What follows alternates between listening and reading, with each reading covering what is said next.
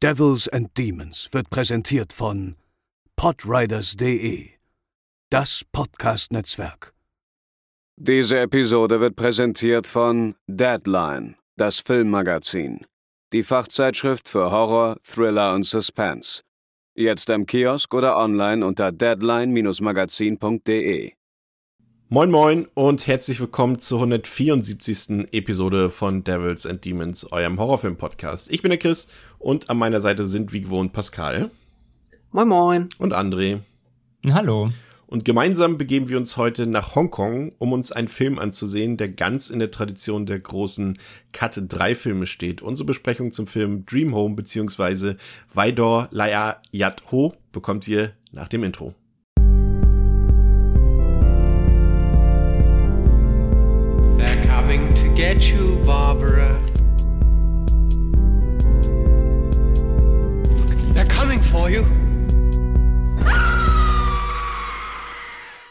Und bevor es losgeht, wollen wir euch kurz noch unseren heutigen Sponsor vorstellen. André, dein Wort. Nur eins oder darf ich mehrere Worte nutzen? Ich denke, in diesem Fall äh, darf die Werbung auch ein paar mehr Wörter enthalten, weil wir äh, was Tolles im Angebot haben.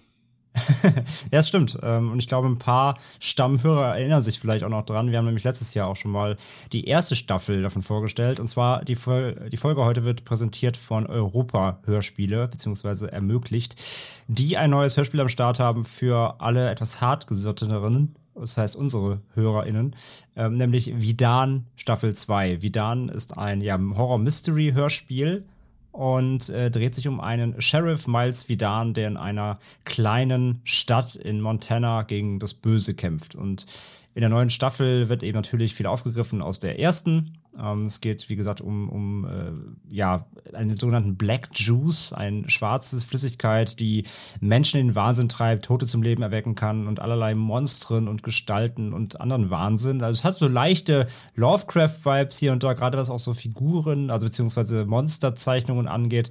Und äh, die zweite Staffel nennt sich Schrei nach Stille. Die, ähm, äh, die erste hieß Schrei nach Leben. Und zum einen gibt es die eben überall, wo man eben CDs kaufen kann, bei eurem Händler der Wahl, in, äh, in einer schönen Box mit zehn Folgen für knapp 20 Euro seit dem 14. Mai. Aber ich bin jetzt Ähm, zum aber- Beispiel nicht so, so traditionell mehr unterwegs. Ich will mir das Ja. lieber digital reinziehen. Wie geht das? Ja, äh, genau das ist nämlich das, das, das, das Schöne daran. Es gibt die ganzen, ähm, es gibt die ganze Staffel und auch die erste Staffel gibt es auch komplett zum Streamen, eben auf Spotify, auf Amazon Music, also eigentlich da, wo ihr uns auch hören könnt. Da kriegt ihr auch Vidan. Ähm, wenn ihr also ein Abo da habt bei einem der Dienste, dann könnt ihr euch die ganze Season da reinziehen. Und natürlich, wie gesagt, auch die erste, falls ihr erstmal natürlich am Anfang anfangen wollt, falls ihr die erste noch nicht kennt. Und äh, vor allem auch, denke ich mal, für alle Hörspiel-Fans überhaupt generell spannend, weil die, äh, die ganze Serie ist geschrieben von Raimon Weber. Der ist da ja kein unbeschriebenes Blatt. Der hat zum Beispiel früher auch an Gabriel Burns mitgearbeitet, wer das noch kennt. Äh, war damals schon eine ganz, ganz spannende Reihe. Und auch damals schon hat man gemerkt, so, der ist nicht zimperlich. Und wie Dan muss man eben auch sagen, da wird es schon teilweise richtig, richtig dreckig und auch mal brutal. Also auch seine Beschreibungen sind sehr schön bildlich. Ähm, das ist nicht, das ist nicht ohne, ist ab 16 auch freigegeben, also nichts für Kids. Und ich glaube, damit kann man eine gute Zeit haben. Ich glaube, wer halt unsere, wer unsere Hör, äh, unsere Folgen hört und die Filme, die wir hier vorstellen, auch guckt, der ist bei Vidan auch ganz gut aufgehoben. Aber jetzt verrat man nicht so viel. Ich will das dann noch selber hören. Aber danke dafür. Ja, okay. An dieser Stelle. Und äh, nun zu unserem heutigen Film Dream Home. Und wenn man sich ja äh, einhergehend mit unserem heutigen Film beschäftigt, muss man sich natürlich auch mit dem berühmt-berüchtigten Cut 3 oder Cat 3 Film aus Hongkong beschäftigen. Und ich bleibe jetzt einfach mal bei der deutschen äh, Aussprache. Cut 3 ist die höchste Altersfreigabe in Hongkong beziehungsweise in China.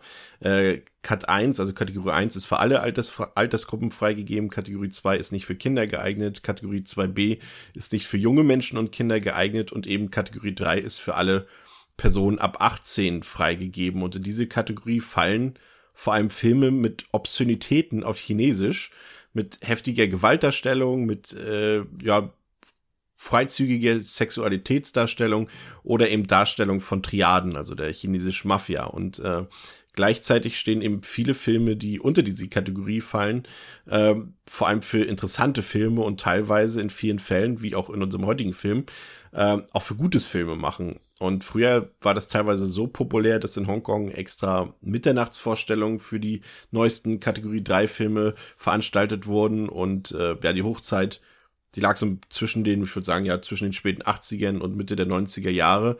Und neben eben dieser exorbitanten Gewaltdarstellung oder der Darstellung von Nacktheit und Sexualität ähm, hat man eben unterschwellig, manchmal auch offensichtlich auch viele sozialkritische Themen im Mittelpunkt dieser Filme. Und auch dazu passt eben unser heutiger Film Dream Home, wie ihr dann später erfahren werdet. Und den Ursprung ähm, André, ich weiß nicht, ob du dich daran erinnerst, äh, von K3-Film, das stammt ja tatsächlich eben nicht aus Hongkong, sondern aus einem reinen chinesischen Propagandafilm, den vielleicht auch die meisten von unseren HörerInnen äh, kennen dürften, der berüchtigte Man Behind the Sun. Hm. Die Freude, eine, die Freude eines jeden 16-jährigen Splatter-Kiddies, der mal wieder Grenzerfahrungen sucht. Ja, also dürften sicherlich viele kennen, in Deutschland ja auch ähm, fast gar nicht bis schwer erhältlich. Und äh, ja, ein, ein Vorreiter des exploitativen Cut 3 Kinos, ja. ja. Also wer damit noch nie in Kontakt getreten ist, da wird unter anderem eine Autopsie eines echten Kindes gezeigt und äh, tatsächlich leider eben auch ähm, widerliche Gewalt an tatsächlich auch echten Tieren und in der Fortsetzung Lab Laboratory of the Devil von Hongkong-Legende Gottfried Ho wurde sogar eine echte Leiche damals auseinandergelegt. Da kann man sich auch äh, das Making-of zu angucken. Also ähm, da wurde, ja, sag ich mal, mit Man Behind the Sun eine Grenze festgelegt und eben dann auch diese Kategorie 3 Grenze. Aber es sollte eben nicht zum Nachteil für das Hongkong-Kino werden, im Gegenteil, eher zum Vorteil. Denn man wusste nun, man kann im Prinzip alles drehen, was man will und hat im schlimmsten Fall einfach nur eine Einstufung in diese Kategorie 3 zu befürchten. Und so gab es dann eben alles, was das Herz begehrte, harte Actionfilme, Gangsterfilme, krasse Horrorfilme und eben Sexfilme. Gerade Sex hat sich damals bestens verkauft, vor allem in Kombination mit Humor, also Erwachsenenhumor in dem Fall. Also wer mal Filme wie, wie Sex in Zen oder Erotic Ghost Story gesehen hat, also der weiß auch, wovon ich spreche. Und diese Filme waren teilweise opulenter und großzügiger ausgestattet als so manches historische Schlachtenepos. Und damals ging man dafür tatsächlich in Hongkong ins Kino. Und dann gab es eben 1989 einen ziemlich krassen Einschnitt mit dem Tiananmen-Massaker in Peking. Denn von nun an wurden die Filme noch derber, aber eben auch viel politischer noch. Also wenn man so an Filme wie Taxi Hunter oder andere eben, du kennst sie auch alle, Ebola-Syndrom, The Untold Story oder Red to Kill, Red to Kill denkt, ähm, sind alles keine unbeschriebenen Blätter, gerade Red to Kill. Das ist mir damals gar nicht so aufgefallen, aber das habe ich jetzt tatsächlich erst erlesen, dass diese rote Farbe, die ja so omnipräsent ist in dem Film, ja, wenn man, also kann ich mir auch jetzt nur mit der, mit der mit der flachen Hand gegen die Stirn schlagen, natürlich für China steht, für das Böse, für den Invasoren, der Hongkong übernehmen will. Ja, ist mhm. tatsächlich so. Okay. Äh, aber auch so banale Filme wie Rape by an Angel, auch ein Kategorie 3 Klassiker, der, äh, die zeigen sich politisch, weil dann da eben gezeigt wurde, wie Hongkong sich gegen die chinesische Politik wehren würde in Zukunft. Und viele dieser Filme waren inspiriert von düsteren Filmen der Shaw Brothers, äh, Kill, The Killer Snakes, Seeding of a Ghost oder André, wir erinnern uns, Boxers Omen, haben wir auch letztes Jahr frisch entdeckt, glaube ja. ich. Äh, ja. Muss man gesehen haben, würde ich mal sagen. muss man es gesehen haben, um es zu glauben, ja. Ja. Und äh, eben auch viele Leute, die wir heute als Hongkong-Stars kennen, sind eben gleichzeitig auch Kategorie 3 Stars. Amy Yip, Danny Lee, Hermann Yao, Simon Yam und Anthony Wong natürlich. Der, das fand ich ganz witzig, das habe ich in der Dokumentation, auf die ich gleich noch zurückkomme, gesehen. Der wusste eben jahrelang nicht, welchen Kultstatus er vor allem eben auch bei den Spatter Kiddies in Europa und in Amerika hatte. Eben mit seinen Filmen wie Untold Story und so weiter. Er dachte immer, dass er nur Müll gedreht hat und dass er bessere Filme hätte drehen müssen. Und dann hat ihm mal jemand gesagt, äh, Kollege, hier magst du vielleicht kein Star sein, aber guck mal nach Europa, die lieben dich alle. Und da war er auch total verwirrt, dass das tatsächlich so war.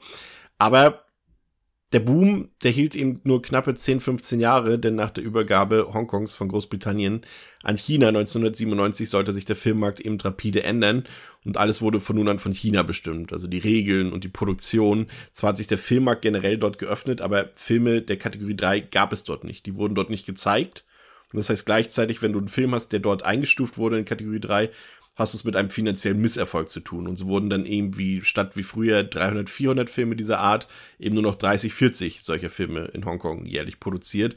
Und heute, das habt ihr ja auch bei Genregeschehen ja auch besprochen, André, drehen eben Stars wie, wie Jackie Chan zum Beispiel eben für großes Geld eben nur noch Propagandafilme auf dem chinesischen Festland, die teilweise echt auch rassistisch geprägt sind, weil das Böse im chinesischen Kino ja stets, mhm. wir wissen, aus dem Ausland kommt. Äh, andere Beispiele, die auch zu uns rübergekommen sind, wären Operation Mekong oder Operation Red Sea oder selbst Johnny To, der ja eigentlich auch ein, ein sehr geachteter Regisseur ist. Nee, doch, geachtet ist richtig, ne? Verachtet wäre jetzt das Böse, ne? Ja. ja. Und äh, wenn ihr da Bock habt, euch noch ein bisschen genauer zu informieren darüber, das war jetzt nur ein grober Abriss, dann solltet ihr euch die Dokumentation Category 3, The Untold Story of Hong Kong Exploitation Cinema von Kelem Waddell anschauen. Und äh, wie der hat, da, da sagt er auch so schön, irgendjemand in der Doku, wer heute Filme auf Kategorie 3 Niveau von früher sehen will, der muss heute nach Korea schauen. Und ich glaube, äh, das ist tatsächlich die richtige Anleitung dazu. Also schaut euch die Dokumentation mal an. Und jetzt kommen wir zu unserem heutigen Film, Dream Home, dem wohl bekanntesten und vielleicht auch besten Kategorie 3 Film, das werden wir noch sehen gleich, äh, nach der Übergabe Hongkongs an China. Und bevor wir damit einsteigen, Pascal, ähm, worum geht es in Dream Home? Was sagt denn der Verleih auf der Verpackung zu diesem Film? Eigenes Wohneigentum zu haben, ist der Traum vieler Menschen. Gerade in einer urbanen Metropole wie Hongkong verspricht eine eigene Wohnung ein Ort des Friedens und der Ruhe zu sein. Diesen Wunsch hegt auch die umtriebige Ung Cheng, die sich nach langen finanziellen Entbehrungen endlich eine eigene Wohnung kaufen möchte. Eine unbeschwerte Zukunft scheint zum Greifen nahe. Als jedoch der Verkaufsdeal platzt, schwindet der Traum von Ung Cheng und sie sieht nur noch eine Möglichkeit, um sich eine Zukunft in ihrer Traumwohnung zu sichern. Alle potenziellen Hindernisse müssen aus dem Weg geräumt werden und sei es unter Anwendung brutalster Gewalt. Zu den Fakten zum Film. Auf Letterboxd hat Dream Home eine Durchschnittswertung von 3,3 von 5. Auf der IMDb 6,6 von 10. Oh, das ist ja auch mal nett, ne? Einfach verdoppelt. Das passt ja perfekt. Ähm, der Film ist in Deutschland in seiner 18er Version um vier Minuten gekürzt. Die Uncut-Version gibt's wie immer in Österreich oder in England. Und André, ich muss noch mal wir haben ja jetzt diese aus Österreich, die, die ähm, Uncut Media Books, die ja auch schon eine ganze Weile vergriffen sind. Und wir müssen mal kurz über das Cover reden. Ähm, ich denke mal, wir werden auf Social Media dann nochmal ein Foto von veröffentlichen. Wie wenig kann ein Cover mit einem Film zu tun haben, bitte? Ja, es ist halt das typische Exploitation-Cover, ne? das auf der Filmbörse eben den geneigten Splatter-Konisseur ansprechen soll. Äh, das hat natürlich mit dem Film nicht viel zu tun, aber es natürlich äh, erzeugt, erzeugt den, den Eindruck von, oh mein Gott, das ist aber bestimmt viel mit Nacktheit und Gewalt genau das, was ich suche. Aber eigentlich genau das, was ich vorhin beschrieben habe über den Kategorie 3 Film, ne? Also letztendlich passt es vielleicht doch wieder irgendwie. Es, also es passt irgendwie schon, aber andererseits halt auch nicht. Es stimmt schon, weil das werden wir gleich erörtern, ja der Film ja eben nicht nur daraus besteht, sondern er auch eine normale Background-Story hat und die hat halt mit dem, also da, von der spricht das Cover halt kein Stück. Da geht es natürlich reduziert nur um anscheinend äh, nackte, nackte Gewalt. ja. Ähm, der Film hat im April 2010 auf dem Filmfestival in Udine in Italien seine Premiere gefeiert und dort äh, sind mehrere Leute, äh, nee, eine Person ist in Ohnmacht gefallen und mehrere Leute haben sich übergeben. Ähm, dennoch war der, fin der Film finanziell ein Reinfall, vor allem in, Hongkong selbst. Da ist er einen Monat später im Kino gestartet, hatte aber zum einen harte Konkurrenz von Ip Man 2 und zum anderen war die Message des Films, die eben sehr realitätsnah war, darauf gehen wir gleich noch ein bisschen genauer ein, äh, das wollten die Leute halt nicht sehen. Sie wollten halt nicht sich im Kino noch damit beschäftigen, mit den Problemen, die sie halt auch im Alltag haben. Ähm, aber immerhin hat der Film ein paar Preise gekriegt, in Sitges zum Beispiel auf dem Filmfestival für bestes Make-up, für die besten Make-up-Effekte und für die beste Hauptdarstellerin. Regie geführt hat Pang Hong Cheong, der eigentlich sonst tatsächlich größtenteils nur so Romantic Comedies dreht, wie Love in a Puff zum Beispiel, ähm, der aber trotzdem ein Kategorie 3 Film ist, weil er eine Raucherthematik hatte und das darf natürlich nicht sein. Deswegen höchste Freigabe. Ähm, der Cast besteht hauptsächlich ja so aus mittelbekannten Gesichtern, außer Hauptdarstellerin Josie Ho, die kennt man auf jeden Fall aus Johnny Toes Exiled oder aus dem Film So Close. Die hat den Film mit ihrer Produktionsfirma 852 Films auch produziert. Ansonsten gibt's Ethan Chan, Den kennt man auf 12 aus 12 Nights in Office. Äh, Felix Lok Ying Kwan, den kennen einige vielleicht aus Shockwave, der ja auch hierzulande veröffentlicht wurde. Oder eben auch ein etwas bekannterer Darsteller aus, aus zahlreichen Klassikern aus Hongkong, Norman Chui. 36 Kammern der Shaolin, Zoo Warriors from the Magic Mountain, Tiger on the Beat und den von mir sehr empfehlenswerten Film The Mighty Peking Man. Ähm, ja, und, und Pao Hai Ching, ne? Bullet in the Head, Fearless, Rigor Mortis, die ist auch ziemlich bekannt. Ja. Zumindest im Genre. Durchaus. Also man hat da, man merkt schon, ähm, auch wenn man sich später noch anguckt, dass zum Beispiel der, der Stammausleuchter von Monka Wai dabei ist. Oder hier äh, an der Kamera Nelson Yu Lik Wai, das ist der Hofkameramann von Jia Changke. Das sind alles Leute, die für Qualität stehen und ähm, das kann man auch an dem Film ziemlich zügig ablesen, wie wir gleich sehen werden. Aber lass uns mal direkt reingehen in den Film. Der beginnt ja erstmal mit Texttafeln, die uns ein bisschen was erzählen über ähm, Hongkong und vor allem den Wohnungsmarkt in Hongkong, dass dort eben die Einkommen, also jetzt ein Beispiel daraus, um ein Prozent gestiegen sind in den letzten Jahren, aber die Lebenserhaltungskosten eben um knapp 15 Prozent gestiegen sind und dass ein, äh, der Bezug einer vernünftigen Wohnung mit einer normalen Größe, den kann sich eigentlich kaum noch jemand leisten. Und ich glaube, wir ähm, als Hamburger oder Ex-Hamburger oder bei mir ja noch dazu auch noch Ex-Berliner äh, wissen so, glaube ich, so ungefähr, wovon da die Rede ist. Also wir kennen ja den Wohnungsmarkt in Großstädten. Ähm, das ist ja mittlerweile bei uns auch angekommen. Also ich erinnere noch so an Beispiele, als in Berlin jemand äh, bei einem Immobilienanbieter seinen Balkon vermietet hat für 250 hm. Euro mit einem Zelt drauf ähm, und solche Sachen, wo da teilweise hunderte Leute bei so einer Wohnungsbesichtigung anstehen, um dann da um, um sage ich mal, wirklich schäbige Wohnungen sich zu bewerben. Pascal, das ist ein Thema, mit dem kann man sich, glaube ich, äh, als junger Mensch auch in Europa oder in Deutschland gut identifizieren, oder?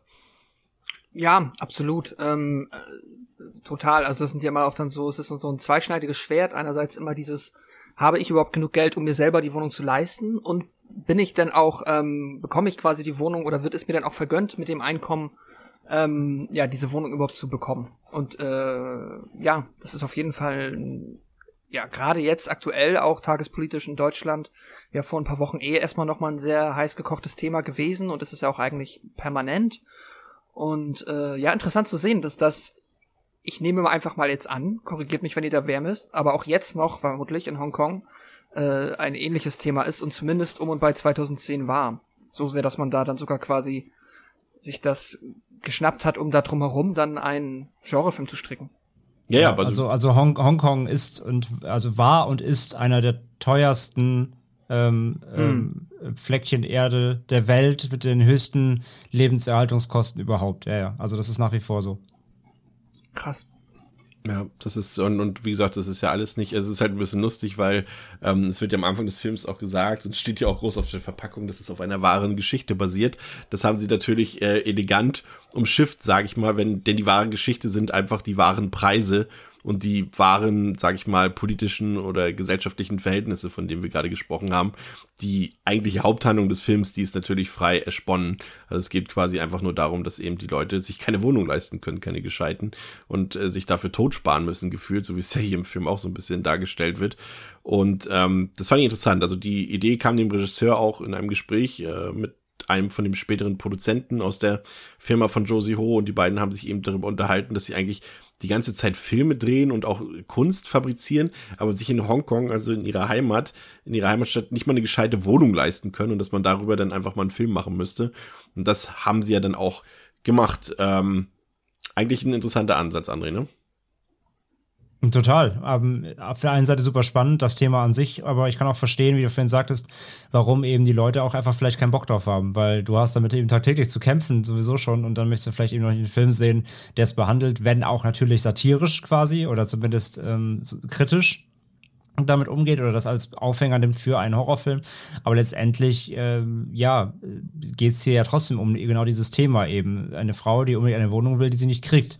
Und ich glaube, das können sehr viele nachvollziehen und dass man da jetzt nicht unbedingt Bock hat, wenn man dem Alltag entfliehen will, einen Film zu sehen, wo einem das noch in die Nase geriebelt die ganze Zeit, kann ich irgendwo verstehen. So. Also wie gesagt, ich glaube, die im Verhältnis ist das, was da in, also wie die, wie die Lebensverhältnisse in Hongkong stehen, ähm, die Lebenserhaltungskosten, ist das immer noch mal ein Wahnsinnssprung zu dem, was wir in Deutschland kennen. Also exponentiell noch mal viel, viel höher. Aber wie gesagt, die Thematik an sich kennen wir natürlich auch. Also ich meine, ich bin ja auch gerade erst letztes Jahr aus Hamburg rausgezogen, weil mir die Preise einfach zu teuer wurden. Ähm, und das ist ja auch generell so. Also vor zehn Jahren war es in Deutschland so, ähm, Landflucht, alle wollten in die Städte, alle bloß kein Land, alle reinrammeln in die Großstädte, da ist das Leben. Und jetzt zehn Jahre später merken die ganzen Leute, ah fuck, ich kann mir das gar nicht leisten. Und es geht halt genau wieder umgekehrt. Jetzt versuchen alle eher wieder so in die Kleinstädte zu kommen, weil man da einfach noch leben kann, ohne dass man irgendwie äh, am ersten des Monats schon pleite ist, wenn man Miete bezahlen muss. Und ähm, ja, von daher, also absolut ein, es ist halt ein super relatable Thema. Und ein relatable Thema funktioniert eigentlich immer auf jeden Fall ganz gut. Natürlich, aber kommt es eben auch darauf an, eben, ob die, ob deine Bevölkerung gerade Bock drauf hat, sich damit zu befassen oder nicht so. Und ich glaube, wenn das umso hotter das Thema ist, umso schwieriger ist es zugänglich. Aber da es, wie gesagt, dass das nachvollziehbar ist, ähm, also eine Nachvollziehbarkeit in dem Medium ist prinzipiell äh, eigentlich immer schon mal ein Tour, Toureröffner, damit Leute zumindest interessiert sind, weil sie es irgendwie verstehen können, was da passiert, und zwar auch persönlich. Ich finde es interessant, weil das kann man auch gut vergleichen. Wir hatten ja, wir sind ja aktuell immer noch in einer Pandemiesituation und da hat sich ja äh, letztes Jahr die Produktionsschmiede von Michael Bay ja auch gedacht, ey komm, machen wir einen Film, der heißt Songbird, der dreht, um, dreht sich um die, um die Corona-Pandemie und das mhm. wollte halt auch keine Sau sehen. Das ist halt nee. ein guter Vergleich, ne? Mhm komplett geflopptes Ding. Ja, ist ja auch direkt auf Amazon gelandet, auf Prime und so. Der, äh, ich habe noch nicht gesehen, aber soll ja A auch nicht gut sein und B, genau, auf die Thematik hat halt keiner Bock. Es gab ja, es gab ja jede Menge Pandemiefilme sogar, die meisten halt eher so im Underground-Budget-Bereich so.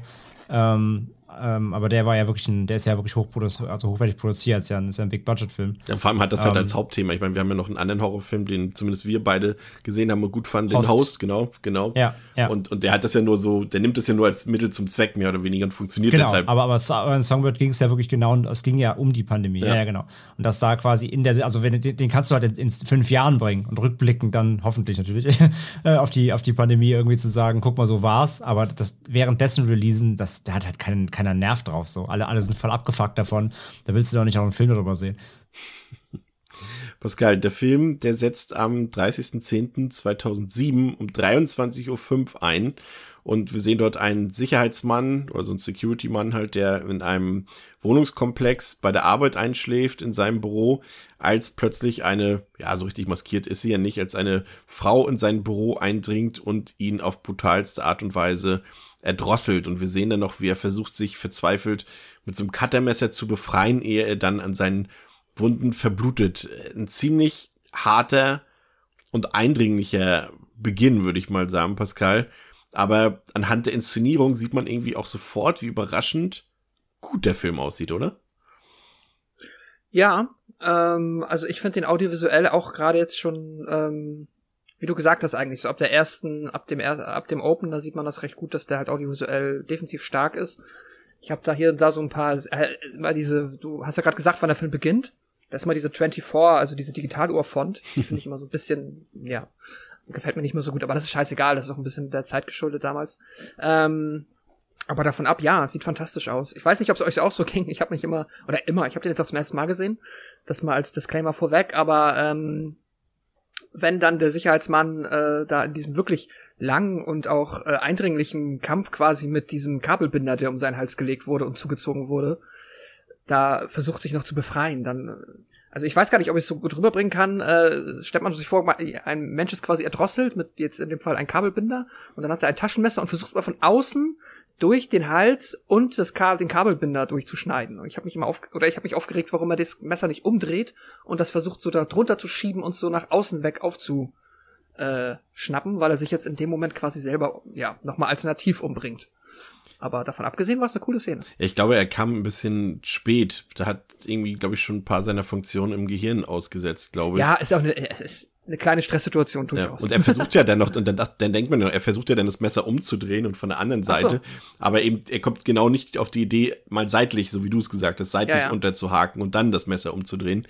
Ähm, ja, äh, André, auf jeden Fall bekommen wir einen Vorgeschmack auf die ziemlich harte Gewaltdarstellung in dem Film, die eben laut dem Regisseur äh, auch eben eine Form der Satire darstellt. Sie soll eben diesen, diese Situation die uns ja gleich noch ein bisschen genauer erklärt wird im Film, wie diesen Kampf, diesen auf dem Wohnungsmarkt, von dem wir eben auch schon gesprochen haben, der soll halt überspitzt dargestellt werden durch diese Gewalterstellung. Aber der Film nimmt keine Gefangenen, ne? Nee, nee, absolut. Und mir ist auch vor allem wieder aufgefallen, das, das kann ich aber jetzt schon mal vorweggreifen, bevor wir jetzt auch die ganzen weiteren äh, Mordsequenzen im Film besprochen haben. Mir ist wieder aufgefallen, das hatte ich echt nicht mehr so krass äh, drastisch auch auf dem Schirm, dass es gibt in diesem Film halt keine, keine schnellen, schnellen, schmerzlosen Tode. Nee. Jeder, jeder, jede Todessequenz in dem Film ist übelst lang ausgedehnt und äh, hat halt mit dem Todeskampf, mit Qualen, mit, äh, mit ähm, ja, genau wie, wie du gerade sagst, die Allegorie, so der, der, der, der Kampf ums Überleben quasi, äh, wortwörtlich übertragen, ähm, äh, zu tun. Und äh, ja, alles ist immer schön ausgedehnt und möglichst, möglichst brutal aus, äh, auslagernd.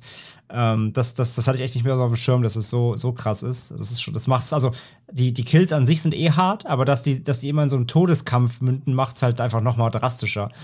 Und das ist mit dem Opening hier auf jeden Fall schon mal gegeben. Und ja, klar, da kann man sagen, ne, warum kommt ihr nicht drauf, da irgendwie, also A ist der Kabelbinder natürlich, das siehst du ja auch, der Kabelbinder ist halt super stramm drum gezogen. ja. den, den, zieht sie ja so richtig fest nochmal, ratscht dann immer zu. Und jeder, der mal einen Kabelbinder irgendwie festgezogen hat, der weiß ja, wie bombenfest die Dinger sind. Ja, es ist halt nur, in Anführungszeichen, nur Plastik, aber die kriegst du halt nicht auf, ohne eine Schere und so. Und du siehst ja eben, wie nah der zugezogen ist, also wie, wie dicht um den Hals. Und da müsstest du erstmal A drum kommen, trotzdem ohne Spiegel. B, natürlich, ich meine, er ist gerade am Ersticken. Absolute, absolute Hochstresssituation. Plus da steht eben noch die Killerin nebendran, so die könnte auch jederzeit irgendwie noch einen Todesstoß einfach verpassen. Vor allem sie hat den Hammer dabei noch, ne? Also. Genau, sie steht ja mit dem Hammer und wartet ja quasi. Ähm, naja, deswegen, also das, das kann man, glaube ich, schon irgendwie auch nochmal logisch trotzdem irgendwie nochmal verdauen, dass er da in dieser Situation einfach überfordert ist. Er versucht sie einfach so blind und schneidet sich dabei noch dann den Hals auf, halt natürlich.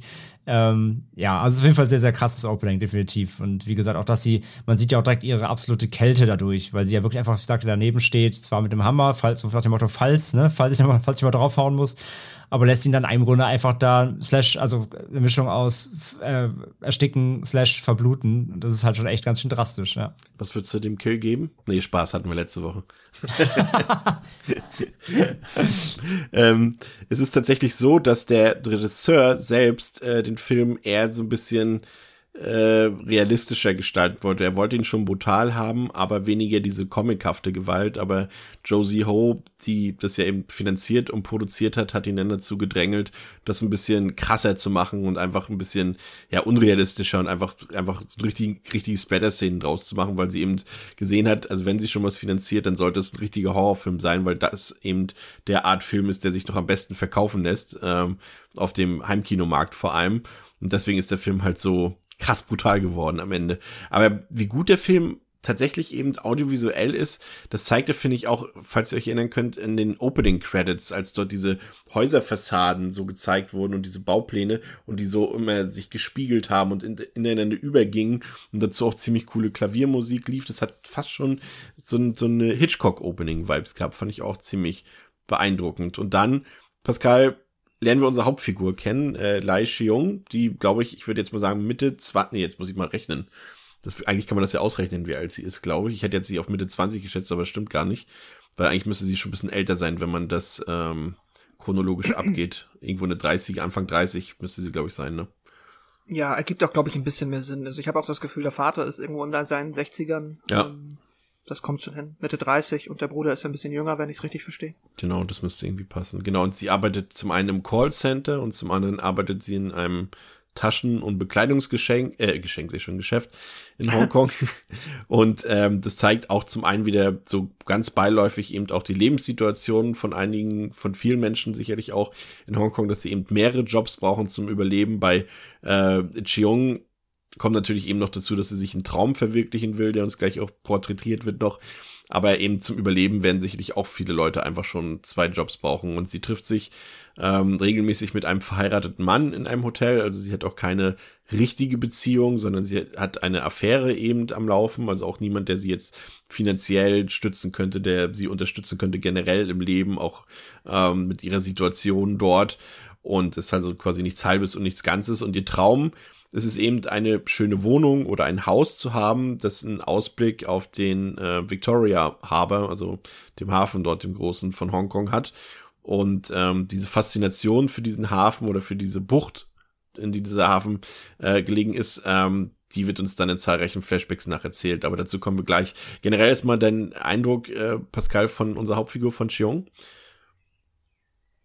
Äh, ja, erstmal grund, grundsympathisch. Ich finde, was der Film sehr gut macht, ist zu demonstrieren, einerseits ähm, auch nochmal, was du eben gesagt hast, diese audiovisuelle äh, Qualität, wenn er so generell Hongkong porträtiert, hat mir sehr gut gefallen.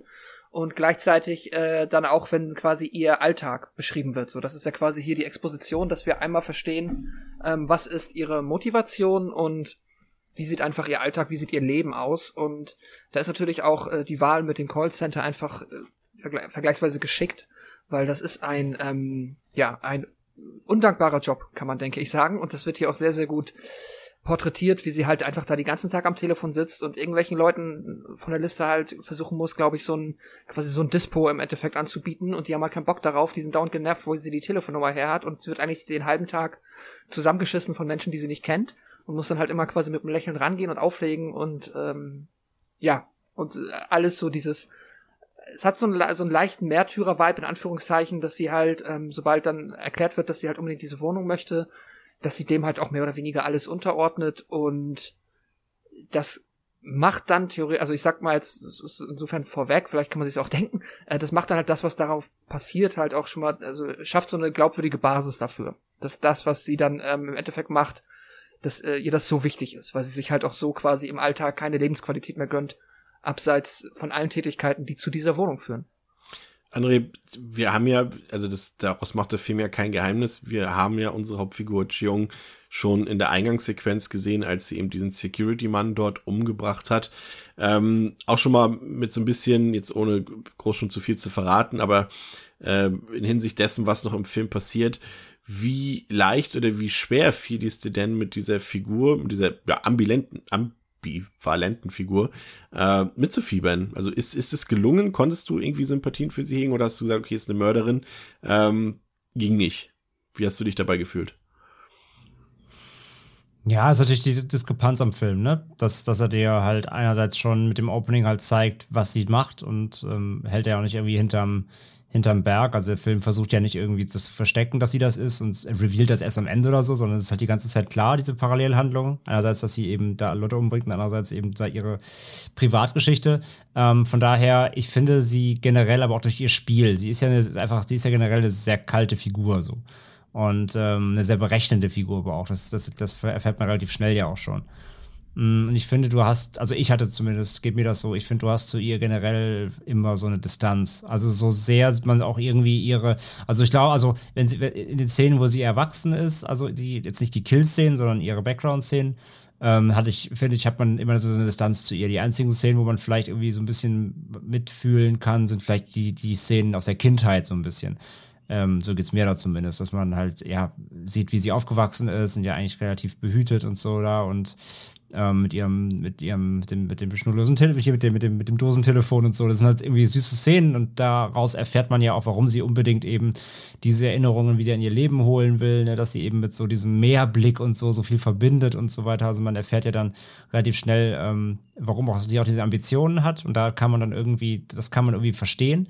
Aber ich finde dann alles, was sie quasi im Erwachsenenalter dann eben tut, was man da erfährt, was sie eben, welche Schritte sie da versucht, diese Wohnung zu kriegen, da kommt sie schon eigentlich, finde ich, ab Punkt, also ab Minute eins als sehr berechnende und irgendwie kalte Figur rüber. Deswegen finde ich, äh, also ich habe hab da gar keine große, keine große Schwelle mit ihr irgendwie äh, mitzufühlen. Also für mich ist sie schon eher so die berechnende Killerin. Also eine Killerin zwar erst später, aber man merkt halt schon, dass sie so eine Figur ist, die über Leichen geht. Es ist äh, sehr interessant. Ich, also ich sehe es tatsächlich komplett anders.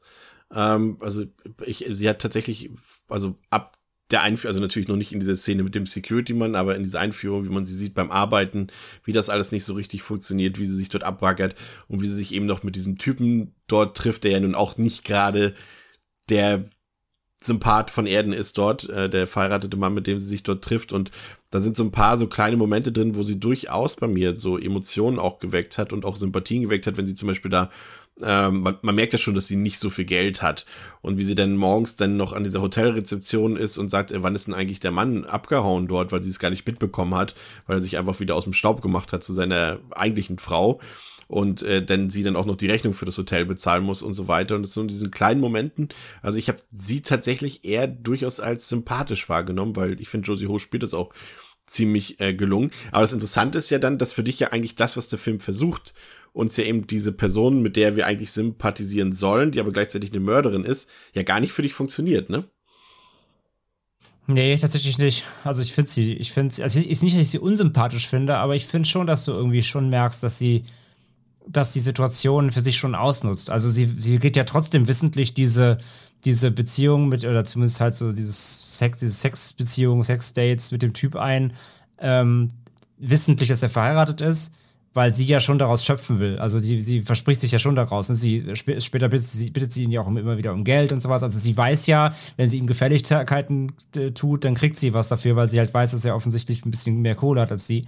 Ähm, das finde ich auf diese, diese Art und Weise halt schon berechnend. Also sie, sie weiß schon, was sie macht und wofür sie das haben will. Also sie hat ja dieses Ziel vor Augen. Und du merkst halt, ich finde, man merkt halt schon, dass sie da sehr ähm, kalkuliert ist, so in welche, in welche Position sie sich begeben muss, um vielleicht irgendwie zu profitieren. Deswegen, ich finde ich finde nicht, dass sie so irgendwie, ich sage nicht, dass sie immer unsympathisch ist, aber ich finde schon, dass sie berechenbar, also dass sie berechnend ist. Und das, finde ich, gibt ihr zumindest mit dem Kontext, was man von ihr schon vor dem Anfang direkt erfährt, gibt das für mich so ein Plus, so ein Nullsummenspiel so. Deswegen, also so richtig mit, also mitfühlen mit ihr tue ich nicht wirklich ganze Zeit. Ähm, Pascal, es kommt dann der erste Rückblick auf die Vergangenheit von Cheong, also auf die Kindheit.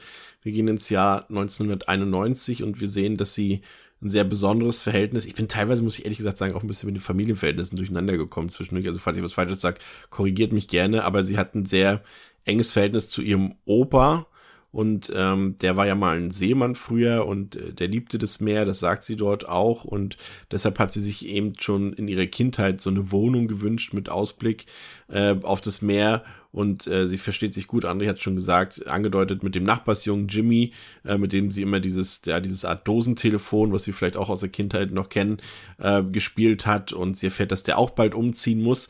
Und dann sehen wir eben auch, dass, der, dass die Leute da nicht freiwillig unbedingt umziehen, sondern dass da teilweise eben ähm, das sehen wir in dieser einen Sequenz. Ist auch eine durchaus mutige Sequenz, muss man sagen, vom Regisseur oder von, ja, der hat auch das Drehbuch mitgeschrieben, ähm, dass sie das mit eingebaut haben, dass wir eben auch sehen, dass Mitglieder der Triaden dort die Leute aus ihren Wohnungen vertreiben.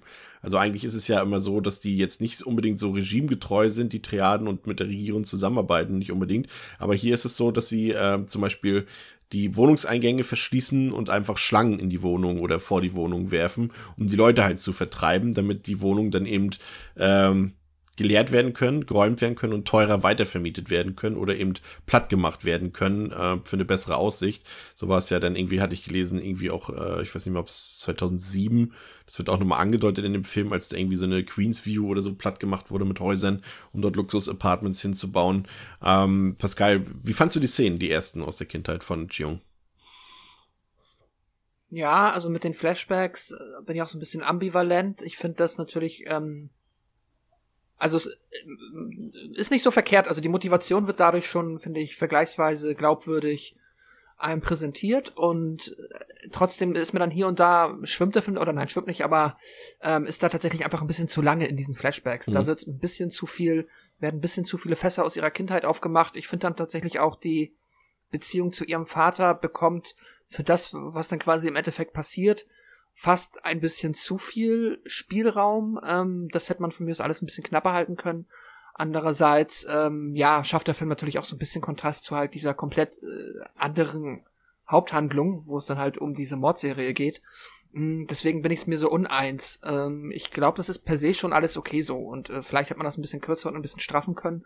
Aber das Wichtigste meiner Meinung nach funktioniert auf jeden Fall. Man versteht, warum ihr das so wichtig ist. So, das ist halt ihre enge Beziehung zu ihrem Großvater. Die Beziehung zu ihrem Vater war nicht so gut, sagen wir es mal so. Ja. Und äh, entsprechend möchte sie halt, ist halt, geht es hier halt nicht nur darum, eine Wohnung zu bekommen, sondern diese Wohnung oder eine spezielle Wohnung zu bekommen. Und dann, das wichtig auch, ist auch wichtig, ist, weil man das in Deutschland vielleicht immer gar nicht so kennt, sie möchte halt auch die Wohnung immer kaufen. Ja. Das wollte ich nochmal erwähnen und nicht mieten. Was es halt auch dann einfach nochmal schwieriger macht. Das stimmt. Ich fand tatsächlich, es ist ein bisschen zu kurz gekommen, fand ich. Also es wird so eigentlich gefühlt nur in so ein, zwei Szenen abgehakt, dass sie halt eben diese ganz besondere Beziehung zu ihrem Großvater hat. Und das finde ich auch, dass da wird dann das Hauptaugenmerk viel zu sehr auf den Vater dann später irgendwie gelenkt. Und äh, man muss das irgendwie so als Zuschauer schlucken, dass da wahrscheinlich noch viel mehr in dieser Beziehung äh, steckt zwischen ihrem Opa und, und Chiung. Aber es hm. wurde mir, das wurde mir fast zu kurz behandelt. Aber generell habe ich natürlich auch eine Idee, worauf du hinaus willst. Ähm, würde ich da mal auch mal als Thema aufwerfen, schon mal, weil es natürlich nicht der letzte Flashback bleiben sollte in diesem Film, dass hier natürlich eine gewisse Dynamik fehlt in dem Film. Ne? Das ist so einer der Punkte, die mir nicht so, also nicht so ganz gefallen, ähm, weil der Film halt wirklich sehr oft wandert. Also wir haben natürlich immer diese Haupthandlung, ähm, in der Cheung dort diese Morde in diesem Hochhaus dort äh, ähm, ähm, fabriziert und dann immer wieder diese Flashbacks zu verschiedenen Zeiten. Mal ist es 1991, mal ist es 1997, mal ist es 2004 und so weiter. Und äh, dann springen wir ja auch quasi dann auch noch einmal in die, in eine andere Gegenwart, einfach quasi in den Alltag. Also wir sind ja in dem Hochhaus sind mhm. wir eh gerade in der Gegenwart, aber dann ja nochmal in den Alltag, was ja dieselbe Zeitebene ist, aber ein anderer Zeitpunkt und so weiter. Ich finde, dem Film kommt so ein bisschen die Dynamik abhanden, André. Mm, ja, es heißt Dynamik. Ich finde halt die Erzählweise eigentlich gar nicht so schlecht, ehrlich gesagt. Ähm, ich bin aber auch da, dabei, dass man das hätte einkürzen können und der Fokus falsch liegt. Also äh, gerade was ihr sagt mit dem Opa, das ist ja wirklich der Aufhänger. Also ja. wegen ihm will sie ja diese Wohnung, weil man von dieser Wohnung, die sie unbedingt in diesem Hochhaus will, kann man halt aufs Meer gucken. Und deswegen will sie die, weil sie, der Makler sagt ja auch so, ey, wir haben hier noch eine andere und so, die, ne, sie sagt immer, nee, die geht, geht zur anderen Himmelsrichtung raus, da sehe ich das Meer nicht, es kann nur die sein, so. Ähm, das, das ist ja quasi der ganze Aufhänger des Films, warum es diese Wohnung sein muss und warum sie dann ja auch zur Mörderin wird für diese Wohnung.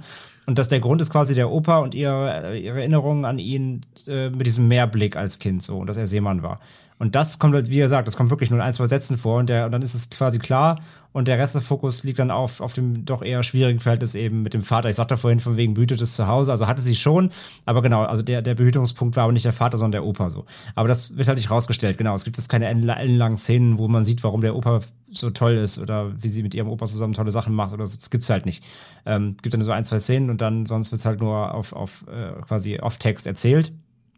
Und ähm, deswegen, da hätte man den Fokus anders legen sollen, noch ein bisschen, wenn das schon der, der Aufhänger Nummer eins ist. Und, ähm, und sonst, ja, man, man soll natürlich dann in der, Rückblende halt aussehen, wie gesagt, mit Triaden auch nochmal wieder den Wohnungsmarkt da, ne, die Härte des Wohnungsmarkts verdeutlichen. Das verstehe ich alles. Ähm, so, aber das hätte man trotzdem insgesamt, finde ich, auch so ein bisschen knapper halten können. So, ansonsten ähm, wie gesagt, finde ich den, finde ich den, den, Erzählungsstrang und wie er das aufmacht eigentlich gar nicht so schlecht, weil du ja trotzdem, also du kannst jetzt zwar denken, so ja, anscheinend bringt er diese Leute um, damit sie die Wohnung kriegt wahrscheinlich, aber du, aber trotzdem willst du ja irgendwie schon wissen, wie kam es ja. jetzt von, ja, okay, sie hat dieses Ziel und sie will halt irgendwie Geld auftreiben, wie kommt es jetzt von da dahin, dass sie wirklich anfängt, Leute umzubringen? Das also könntest du es ja chronologisch erzählen.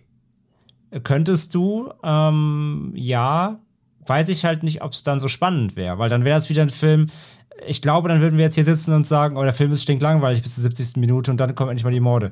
Also ich glaube, das wäre wieder daran geendet, dass, dass der halbe Film nur Gelaber ist und dann passiert am Ende was. Ähm, das wäre, glaube ich, auch nicht so geil. Von daher, ich finde so den, die, die Mischung dann der, der Zeitebenen plus dann eben ähm, die Mischung des, des Genres, dass du einmal quasi fast ein Drama hast und dann eben immer gemixt mit diesen harten harten Slasher-Part. Ähm, das funktioniert für mich schon eigentlich ganz gut. Man hätte eben nur, sage ich ja, andere Gewichtungen hier unterlegen können.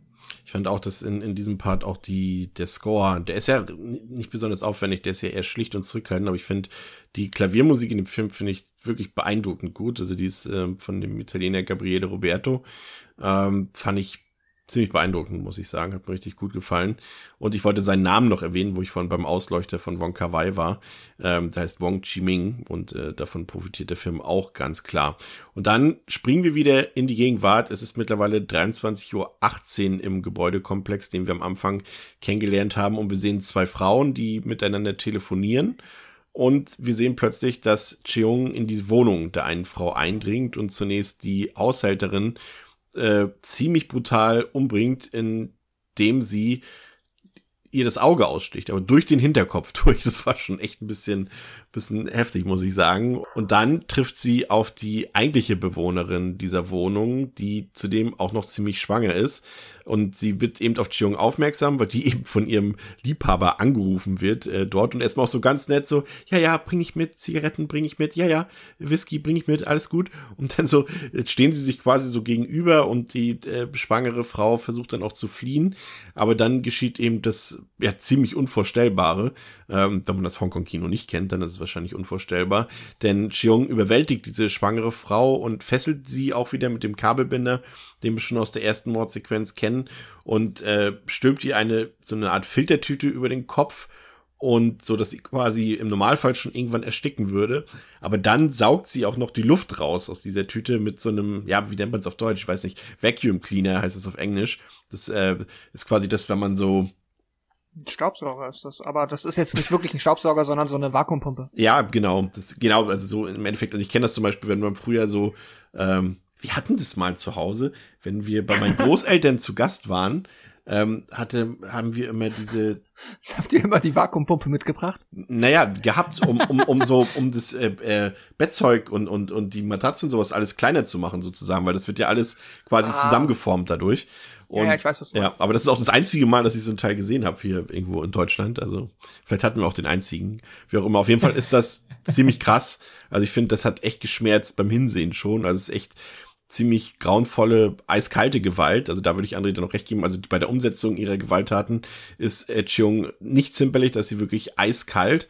Und ähm, da finde ich es halt auch nochmal interessant, das Hauptaugenmerk darauf zu legen, Pascal, dass wir es eben hier auch mit einer Frau als Killerin zu tun haben, was wir ja nicht so häufig hatten. Also wir haben jetzt, ich nehme mal zwei Beispiele, die wir hier besprochen haben. Äh, mit All the Boys Love Mandy Lane hatten wir ein Beispiel, mit Jennifer's Body hatten wir ein Beispiel. Ein ganz berühmtes wäre noch Basic Instinct. Aber ich sag mal so, im Bereich des Horrorfilms ist es ja nicht unbedingt das gängige Motiv.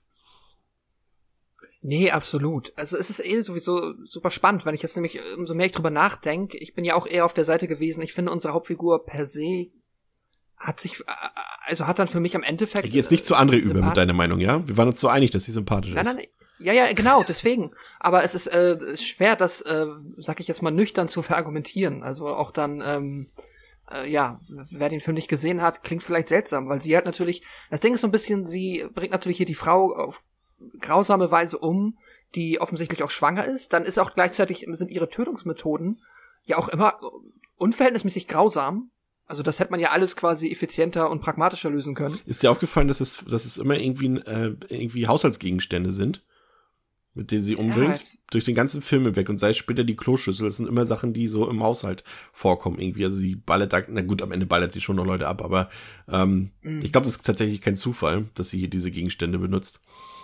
Ja, es sind vor allem immer Gegenstände, die zu den Personen passen. Also mit der Pistole wird ja auch quasi nur agiert, wenn später die Polizisten da sind ja. und so weiter. Ähm, da ist, das ist auf jeden Fall schon ein Motiv.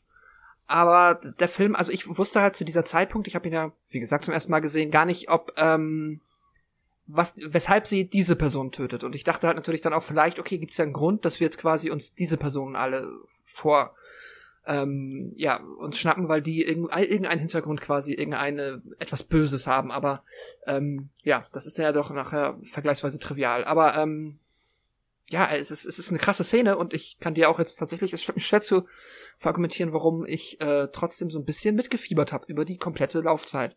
Vielleicht ist der Film auch einfach nur sehr gut geschickt darin gewesen, mir halt die unschuldigen Opfer, obwohl sie auch so wenig machen und nichts Schlimmes machen, die meisten, so unsympathisch darstellen zu lassen. Ich weiß es nicht. Ja, vielleicht ist es ein bisschen eine subjektive Perspektive. Aber damit ist ja auch so ein bisschen tatsächlich, das ist jetzt die Betrachtungsweise, wenn wir tatsächlich sie eher durchaus als sympathisch sehen, Vielleicht, weil wir es auch so ein bisschen die Mordsequenzen abtrennen von dem, was wir sonst sehen von Cheung. Und bei André ist es eben so, dass er dann wahrscheinlich auch weniger Probleme hat mit der, mit dem Wandel der Figur über dem, also nehmen wir mal an, wir betrachten den Film chronologisch, dann ist es für André vermutlich leichter zu akzeptieren, dass sie so eine eiskalte Killerin ist, als für uns, weil wir sie mal sympathisch fanden und André wiederum nicht so wirklich sympathisch fanden. Und für mhm. ihn ist es dann wahrscheinlich, das kann er uns gleich bestätigen oder eben nicht, ähm, einfacher zu akzeptieren, dass sie ja auch so eine Art, ich will mal sagen, Female Rambo hier wird, weil sie ja schon so ein bisschen auch, sag ich mal, unsterblich wirkt irgendwie im Laufe des Films, weil ja schon auch viele Sachen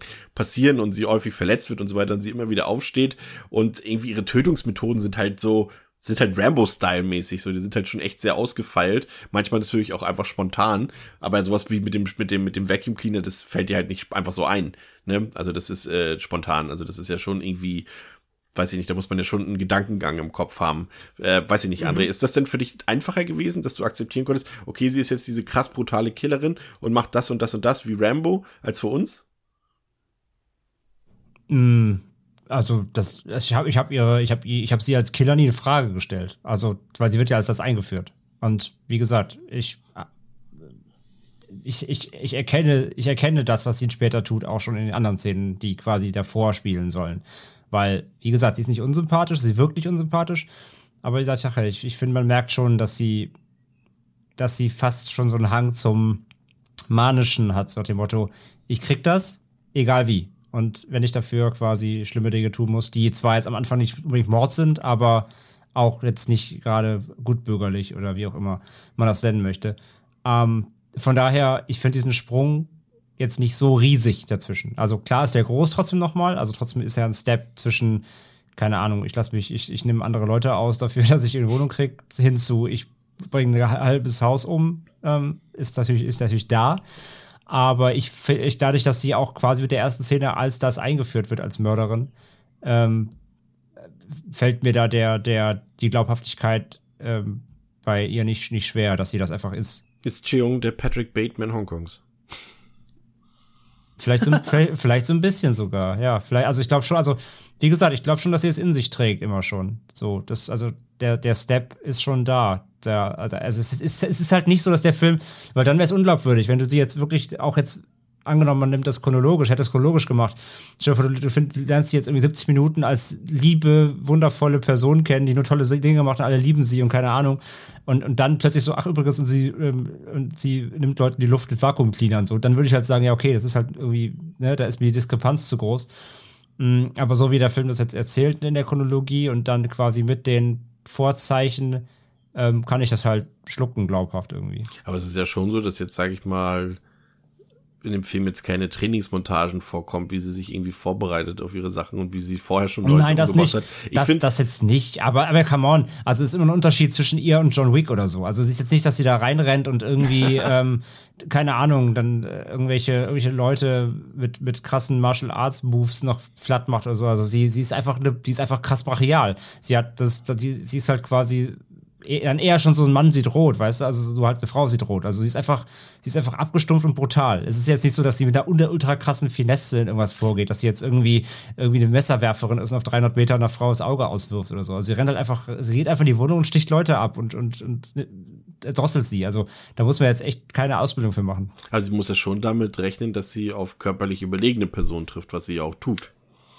Absolut. Also der Film zeigt das ja auch jetzt, also es ist ja offensichtlich, dass sie keinen richtigen Plan hat. So. Deswegen, es ist. Finde ich halt auch. Dafür wird sie auch so oft dann trotzdem irgendwie halb überwältigt erstmal, bevor ja. es dann doch klappt. Also ich finde auch, dass sie jetzt nicht, sie ist jetzt keine Killermaschine.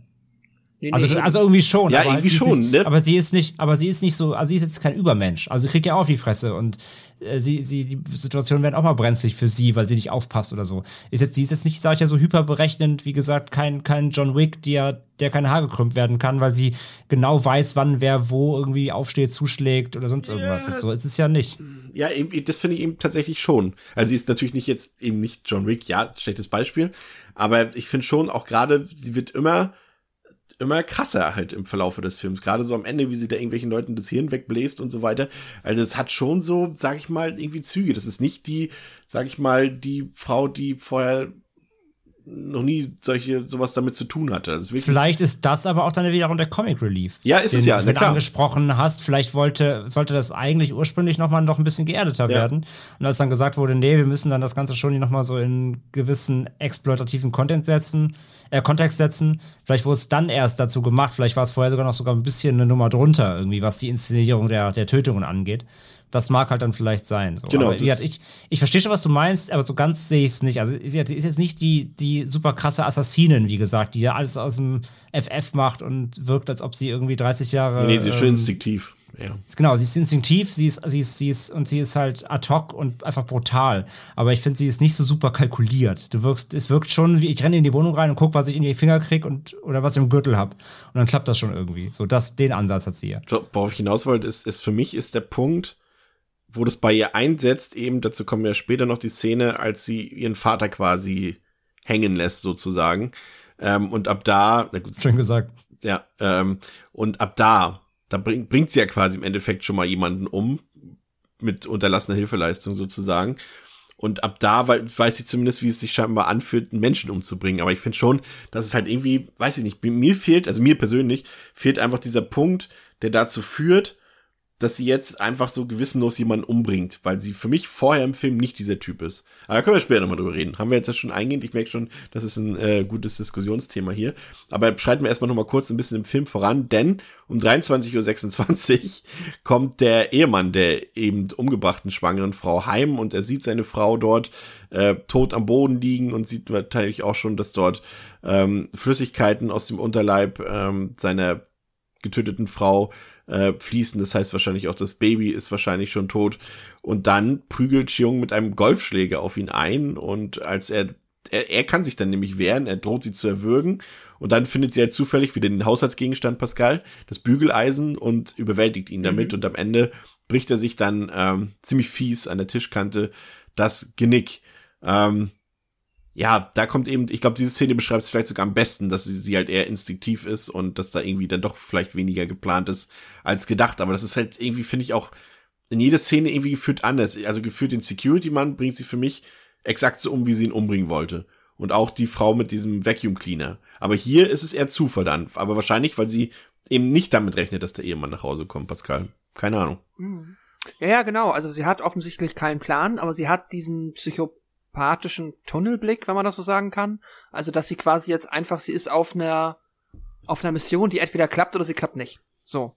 Und äh, weil es halt ein Film ist und weil es halt irgendwie dann auch ähm, für den Film besser ist, klappt's im Endeffekt. Aber es ist halt oft genug knapp genug und ähm, äh, deswegen, ich bin auch der Meinung, dass halt jederzeit halt quasi, äh, sind ja oft Zufälle, die sie dann überhaupt retten oder äh, die dann, ja, doch, die sie retten und das hätte natürlich auch in jedem Moment schiefgehen können. Dann wäre halt aber einfach der Film an der Stelle zu Ende und das ist natürlich schlecht. Aber nichtsdestotrotz, ähm, ja, bin ich auch, ich bin auf der Seite, dass sie quasi nicht so dieser Superheld ist, sondern sie hat einfach, sie ist so getrimmt und ich denke auch, dass das begonnen hat in dem Moment, wo sie quasi ähm, sich quasi für die Wohnung und gegen ihren Vater entschieden hat. Weil sie ja auch quasi, sie hätte ja ihrem Vater auch schon vorher eine OP ermöglichen können, wollte aber ihr eigenes Gespartes dafür nicht, Ja. ähm, nicht ankratzen und hat dann versucht, sich woanders Geld zu leihen für den Vater und der, der Rest ist auf jeden Fall für die Wohnung. Weil man Ähm, da in dem Fall, das, das, ähm, ja, das sehen wir auch erst später noch, aber ich greife es schon mal vorweg. Ach so, sorry. Nee, nee, das ist alles gut. Nee, nee, nee, nee, wäre mein Fehler gewesen. Aber ähm, ich hol's trotzdem schon mal vor. Wir sehen eben auch, dass der Vater, das hat, hattest du ja, nee, andere, das, irgendeiner von euch hat es vorher schon gesagt, dass sie ja kein gutes Verhältnis zu ihrem Vater hat. Und wir sehen ja dann auch im Verlauf der Flashbacks auch noch, dass er ja auch physisch gewalttätig wurde gegenüber äh, Cheung Ja. und ihrem Bruder zum Beispiel. Und ähm, dass sie da dann wahrscheinlich deutlich weniger Gewissensprobleme hat, dort äh, das Beatmungsgerät wegzuschieben, als wenn es jetzt bei ihrer Mutter oder ihrem Opa passiert wäre, nur mal als Beispiel. Also es hat irgendwie auch was mit ihrem Vater zu tun, dass sie da einfach dann einfach da sagt, ach jetzt ist es mir ehrlich gesagt auch egal, du hast mir nie was Gutes gebracht in meinem Leben und hier get over it. Im wahrsten Sinne Ja, des. Wortes. Also das ist halt auch schwierig irgendwie, ich weiß nicht so genau. Ähm, Definitiv, aber auf jeden Fall landet sie am Ende an dem Punkt, wo sie halt für sich sagt, okay, entweder ich komme jetzt irgendwie an diese Wohnung mit diesem wirklich sehr riskanten Plan und es klappt. Oder es klappt nicht und dann bin ich halt tot oder im Knast, whatever, fuck it. Und ähm, so funktioniert da halt dann, denke ich, die Figur. Aber kommt für euch nicht durch, dass sie vielleicht es doch geplant hat? Weil es gibt einen kurzen Moment, als sie ähm, aus dem Fenster guckt, nachdem sie, glaube ich, die schwangere Frau umgebracht hat. Und da guckt sie so mit den Augen nach oben und guckt auf die Uhr. Als ob sie irgendwas äh, zeitlich zuordnen Ja. würde, was da gleich passieren könnte oder was nicht passieren könnte. Und eben auch, dass sie den Sicherheitsmann dort ausgeschaltet hat, das bedarf ja eigentlich schon irgendwie eine gewisse Vorplanung. Also ich kann mir schon vorstellen, gerade wenn das ihre Wunsch, ihr Wunschhaus dort ist, dann wird sie da ja schon ohnehin des Öfteren gewesen sein. Vielleicht hat sie ja sogar irgendwelche Bewohner da studiert oder so. Weil so blöd, Das, so das blöd kann sie ja nicht sein, also, dass sie jetzt also, einfach nee, also, ah, genau, also das Minimum würde ich, ich glaube, das Minimum würde ich sogar voraussetzen, dass sie zumindest, sie weiß, in welcher Wohnung wer, jemand, Ja. wer wohnt. Das würde ich voraussetzen, auch genau, das ist schon recht mit dem Wachmann, das hat sie natürlich geplant, dass, dass, dass er nicht mit Überwachungskameras checken kann, was da passiert, die Polizei ruft so. Ähm, das, das, das, glaube ich, dieses Minimum an Planung hat sie gemacht, aber wie sie dann wirklich vorgeht, wenn sie erstmal in der Wohnung drin ist, das wirkt einfach halt komplett ad hoc, mehr oder weniger. Außer halt, dass sie weiß, was sie im Gürtel mitträgt und so, aber sonst äh, wirkt das relativ äh, spontan so. Und natürlich, dass sie nicht geübt ist daran und nicht schon 30 Häuser vorher ausgeschaltet hat, sondern das ist das erste Mal, dass sie das macht. Ähm, aber ich glaube, ja, dass sie weiß, in welcher Wohnung wer wohnt und dass sie ungefähr weiß, wie lange sie da Zeit hat, äh, da rauszukommen wieder, beziehungsweise wie lange sie da drin den Kram treiben kann, bevor es vielleicht zu kritisch wird, so dass nicht das doch bekommt. Das wird sie wahrscheinlich so bisschen auf der Uhr haben, ja. Dann gibt's wieder ein Flashback, diesmal ins Jahr 2004. Da sehen wir dann, wie Xiong sich eben schon abarbeitet für, für ihre Familie. Um Im Endeffekt will sie ja erstmal für die ganze Familie eine schöne Wohnung besorgen. Das muss man natürlich auch dazu sagen. Also sie ist jetzt nicht irgendwie so egoistisch. Sie will schon von Anfang an, auch als ihr Opa noch lebt, da wünscht sie sich ja für die ganze Familie so ein Haus oder so eine Wohnung, die sie dort kaufen kann. Und der Opa ist eben mittlerweile verstorben und die Mutter auch, ne?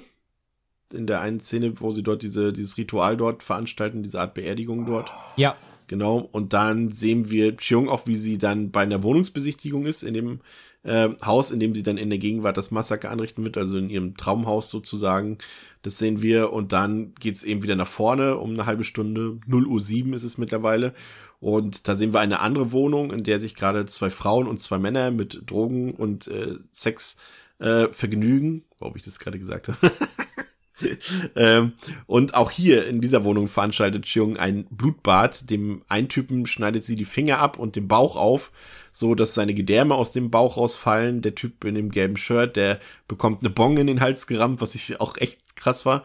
Also das fand ich auch gut vom Film, dass er das so Sieht man ja auch nicht alle Tage, dass jemand mit der Bong umgebracht wird. So, so drücken wir es mal aus. Stimmt. Und äh, eine der jungen Damen bekommt dann auch noch ihren Kopf auf der Toilettenschüssel eingeschlagen. Und ich finde, also zum einen, kleiner random Fact, die Schauspielerin, ähm, die das gespielt hat mit der Toilettenschüssel, die ist äh, zusammengebrochen beim Dreh. Nicht, weil sie die Szene selber performt hat, sondern weil sie den Anblick nicht ertragen konnte, dass eine Nachbildung von ihr so erschlagen wird auf der Toilette. Also die konnte dann auch eine Weile erstmal nicht drehen. Krass. Für ein paar Stunden fand ich ziemlich lustig. Ähm, also das heißt lustig, also wenn jemand so eine Befindlichkeit hat, dann ist es so. Aber halt, weil sie ihre Nachbildung gesehen hat, wie die erschlagen wird, das ist halt, äh, fand ich ein bisschen interessant. Ja. ja. Aber was äh, hier eine Szene zeigt, ähm, ist, und das ist, man denkt immer, ich hatte immer so die ganze Zeit das Gefühl, dass der Film schon krass auch in die Richtung äh, hier neues französisches Terrorkino, High Tension, Matthews und so weiter geht. Oder Inside vor allem, ist auch ein guter Vergleich, finde ich. Ähm, aber es gibt eben einen krassen Unterschied. Wenn diese französischen Filme eben keinerlei Humor haben, hast du hier immer so ein paar Sekunden, die so extrem schwarzen Humor haben, die sehr zynisch sind. Und das ist halt der Unterschied. Falls ihr euch erinnern könnt, hier gibt's ja, der, der Typ hat halt eine, sein, sein Bauch ist halt auf. Die Gedärme sind rausgeplatscht. Sein Darm liegt quasi vor ihm. Und irgendwann geht sie nochmal an ihm vorbei und er raucht halt noch eine Zigarette. So, und das ist halt so, so, es macht keiner. Aber es ist halt so, so ein bisschen Ja, ja, dieser, ja. dieser Zynismus und dieser schwarze Humor, der da in dem Film steckt. Und das ist halt, finde ich, der Unterschied zu diesen richtig krassen Terrorfilmen, die wir eben zum Beispiel aus Frankreich kennen. Obwohl sie ja im Prinzip ähnlich funktionieren, aber diese Humorebene, die ist hier vielleicht nicht so all over the place, aber sie ist vorhanden, würde ich mal sagen. Ja, auf jeden Fall in dieser kompletten WG-Szenerie. Das ist sowieso auch, ja, ist denke ich schon mein Highlight des Films. Ich finde erstmal, was wir am Anfang noch haben, ist eine relativ lange Dialogszene halt zwischen den zwei Dudes, die da leben und den Mädels, die sie, ähm, ja, quasi mitgebracht haben. Plus dann halt der dritte, der dann halt später dazu kommt, der dann da seine Gedärme auf dem Boden verteilt. Und das hat schon so leichte, also, ja, Tarantino-Referenz-Vibes irgendwie. Also das ist schon, da wird schon viel einfach nur Dialog für den Dialog gemacht, um da so ein bisschen, mh, ja, weiß ich nicht, so ein bisschen Coolness drin zu, ja, reinzupacken. Das hat mir ziemlich gut gefallen, vor allem weil es dann halt wirklich dieses quasi, man denkt sich, ja, okay, warum erfahre ich das die ganze Zeit und warum bekomme ich jetzt hier so viel über diese Figuren mit, die mich jetzt wahrscheinlich nicht lange interessieren werden. Und dann steht sie halt irgendwann vor der Tür und äh, beginnt das Massaker und das ist schon, ähm, ja, auf der einen Seite witzig, spannend, das ist ein guter Kontrast und es hat halt wirklich auch die lustigsten Szenen und ich glaube, das Highlight ist dann halt, was wir jetzt, wenn wir diese Humornoten uns angucken, definitiv die Szene, wenn es halt die, also zwei halt miteinander, äh, ja, schlafen im Schlafzimmer und dann kommt sie von hinten, sticht ihm äh, durch den Bauch und durch den Brustkorb und ich weiß gar nicht, in welchem Film wir das nochmal hatten. Ich glaube, wir hatten das auch mal Hatchet. gar nicht vor als dann. Hatchet Ich war glaube, das, im ne? dritten oder so war das. Ja, ja, eine ähnliche Szene. Ja gut, sie da, halt da wird halt, da wird halt im es auch der Kopf ab Genau. und dann ähm, penetriert das aber der Körper aber noch weiter. Auf So diese. Szene Ja, ja. kommen wir gleich zu sprechen. Soweit sind wir Okay, nämlich noch gar nicht. Ähm, ich finde nämlich, dass da auch ein bisschen wieder, ja, das weiß ich nicht, ob das jetzt einfach nur random dazu da ist, um vielleicht doch mal ein paar Figuren einzuführen, die jetzt irgendwie, wo wir sagen können, ja, okay, die haben es vielleicht auch verdient oder so. Ich weiß nicht, gerade die beiden Typen, die sich da auch so ein bisschen lustig machen. Also es ist ja eigentlich, ich weiß ja nicht, ob es da wirklich noch eine Gesellschaftskritik drinsteckt oder da, ob die Szene einfach nur da ist, um da zu sein, wie, wie Pascal es eben gesagt hat, weil ähm, eigentlich wollen die ja zusammen einen Vierer machen und eine der Damen, nachdem sie sich mit der anderen Dame dort äh, abgeschmust hat, die äh, da äh, wird ihr ja übel und sie fängt an äh, zu reiern und äh, darauf wollen die Jungs die beiden ja rausschmeißen, sagen, ey komm, dann haut doch ab. Und kommen, äh, das ist eklig. Und dann sagt die eine ja dann äh, zu ihr, komm, ich löse das schon. Ja komm, dann, dann, dann schlaf doch mit mir, bietet sie sich ja dann so an, weil Hauptsache nicht nach draußen geschickt werden, was auch schon wieder so ein bisschen so im Unterton, ja, weiß ich auch nicht, ähm, was das bedeuten könnte, aber fand ich seltsam, aber dann diese Geschichte mit der Ejakulation ins Gesicht des anderen, die war, äh, da musste ich tatsächlich auch ein bisschen lachen. Äh, da kommt ja noch dann random, für die, die den Film noch nicht gesehen haben, noch eine dritte Person dazu, dieser, nennen wir mal den Punker, weil er so blau gefärbte Haare hat. Ähm, und er erklärt dann so, ja, hier, er, er, er knallt gerade mit der anderen da rum im Nebenzimmer. Ja, warum darfst du nicht mitmachen? Ja, da gab's mal einen Vorfall. Ja, was für ein Vorfall denn? Habe ich das noch nicht erzählt? Ja, wir haben mal einen Dreier gehabt und ich wollte dann wollte dann die Frau nicht nicht in der Frau kommen und habe ihn rausgezogen und habe ihn aus Versehen ins Gesicht gespritzt und seitdem macht er das nicht mehr so auch so random Geschichte. Ja, ja. Also das war schon das war lustig, aber ich bin auch, das Pascal eben sagt. Man muss auch trotzdem, finde ich, halt diese WG, mh, also nachdem, nachdem sie jetzt quasi eben den, den, den schlafenden Wachmann, äh, zwei harmlose Frauen, inklusive einen davon hochschwanger, also nur Leute umgebracht hat, wo man einfach nur denkt, oh mein Gott, die armen Leute, mu- muss ich halt sagen, ist es halt in der WG hier halt so, weil es, also ja, die labern halt viel Quatsch und machen Quatsch, also Schwachsinn und labern, labern Bullshit und auch mal hier lustiger Spruch, aber die sind auch halt krasse Ekelpakete, ne? Weil wenn die, die, die eine, die dann halt, ähm, die dann halt, weil sie so viel getrunken hat, dann so ein bisschen outknockt so und halt einpennt, ähm, da ist er dann halt sauer, weil die eingeschlafen ist, weil sie keinen Sex mehr haben können. Dann kommt der eine Typ mit dem, mit dem Punkerhahn rein, begrapscht sie erstmal, während sie schläft, äh, ungewollt quasi, und knetet ihr die Brüste durch. Und dann sagen sie, ja, sie müssen sie, müssen sie zum Aufwachen bringen. Und dann pusten sie ihr auch noch ähm, irgendwie Drogen in die Nase. Also hier wahrscheinlich, äh, was, was schnupft man? Ich kenn, ich bin da so äh, völlig raus. Äh, was ist? Kokain Bier? wahrscheinlich oder so? Bier, genau. Nee, wahrscheinlich Koks oder so. Und, und pustet ihr so quasi in die Nase, damit sie aufwacht. Was natürlich super ist, wenn du einer, die von, von Alkohol ähm, ohnmächtig ist, noch, noch Koks in die Nase bläst. Also es sind ja trotzdem voll die Wichser, die Typen. Ja. Und das Ja. ist halt, im Gegensatz zu den anderen Kills vorher, ist das äh, der erste Part im Film, wo ich mir denke, die Typen, die sie umbringt, haben es halt verdient. Aber aber der Punkt ist halt der, dass sie dann trotzdem einfach die Mädels ja auch einfach weg wegratzt, umbringt. Ja, ja, klar. Sie macht, also sie macht ja keinen keinen Unterschied. Das ist ja klar. Das, das bleibt das Gleiche so. Sie killt einfach alle, die da sind. Ähm, aber rein das, wie gesagt, nach, nach den beiden ersten Kill-Sequenzen ist das jetzt die erste, wo ich mir denke, okay, die Typen, also äh, klar, ne, ob die jetzt Mord verdienen, ich rede jetzt von der, von der Filmlogik, Klar. aber das ist halt so, in der typischen Slasher-Logik sind das so die, die Typen, wo ich mir halt denken, so, äh, die kann sie gern wegmachen, das sind eh Volltrottel. Das, ist ja fast war- die das ist halt bis Filmlogik, dass die, die Ja. Drogen nehmen, auch sterben müssen. Weil in China gibt es keine Ja, Leute, genau. die Drogen nehmen. Ja, genau. Und ähm, von daher, das ist der Moment, wo ich mir denke, ja, die kannst du wegmachen, so, aber das hast du halt vorher nicht. Deswegen meine ich, und das, das kehrt der Film hier so ein bisschen um in dem Szenario. Dann gibt's wieder einen Rückblick in die Vergangenheit. Und zwar sieht man das, was ich vorhin schon gesagt habe, dass eben der Vater auch Cheong und, und den Bruder geschlagen hat. Ähm, wir sehen dann, wie er später erkrankt, also der Vater, und von Cheong trotzdem, ja, mehr oder weniger gepflegt wird. Und erfahren dann eben auch, dass die Versicherung, die der Vater mal abgeschlossen hat, also seine Krankenversicherung, ähm, nicht aufkommen will für, den, für die Behandlung. Für, also er hat halt eine schwere Lungenkrankheit und äh, die Versicherung will das nicht bezahlen, weil er eben damals einen Krankenhausaufenthalt äh, nicht angegeben hat, bei dem die Krankheit erstmals schon mal diagnostiziert wurde. Da haben wir übrigens fast schon wieder die Sword-Thematik, würde ich fast sagen. Also Ja, es ist krass. Es sind die Krankenversicherungswochen aktuell. ja. Das passt. Äh, wollen wir nicht noch Werbung für Clark machen, André? Nee, an dieser Stelle nicht. warte jetzt, bis Andi was sagt, ob er uns zuhört noch an dieser Stelle. Nee, ich bin raus. Was hast du gesagt? Nein, Quatsch. Nee, ich sag, wir haben die Versicherungswochen, weil es ja auch wieder angesprochen wurde, dass die Versicherung nicht zahlt ja. wie bei Saw. Und ja. auch einen Bankkredit bekommt sie nicht. Und ähm, so kommt es dann eben, dass wir dann diese Szene haben, die wir eben schon angesprochen haben, dass der Vater eben in seinem Bett liegt und röchelt und dringend sein Beatmungsgerät benötigt. Und Chiung es auch in die Hand nimmt, aber ihm dann letztendlich vorsätzlich vorenthält. In dem Wissen, dass es dann diese Thematik, dass das Thema auch die Geldsorgen oder die das benötigte Geld in diesem Fall dann nicht mehr notwendig ist und sie eventuell dann sogar noch was von der Versicherung bekommt. Ähm, das ist die Szene, ja, die fand, ja, die ist schwierig. Ne? Also es ist letztendlich ist es ja, wie gesagt, es ist ja, es ist fahrlässige, nee, oh Gott, jetzt sind wir, vielleicht sollten wir zu True Crime Germany wechseln, bevor ich was Falsches sage. Es ist fahrlässige Tötung oder vor, vor, äh, unterlassene Hilfeleistung, irgendwas davon. Hätte ich jetzt mal vermutet, ne? Unterlassene Hilfeleistung, dass du halt quasi da ähm, keinen Krankenwagen rufst. Ja, aber der wäre ja nicht mehr notwendig gewesen. Sie hätte ihm einfach das Beatmungsgerät geben können, ganz normal. Stimmt, ja. Dann, naja, dann ist es eigentlich schon fast ja. wieder. Ja, also wollen wir jetzt nichts Falsches sagen. Äh, soll Sabine Rücke das aufklären für uns. Aber ähm, auf jeden Fall äh, sorgt sie dafür, dass der Vater ums Leben kommt. So, Punkt. Wie fandst du das, Pascal? Also was hat das mit dir gemacht? äh, ja, also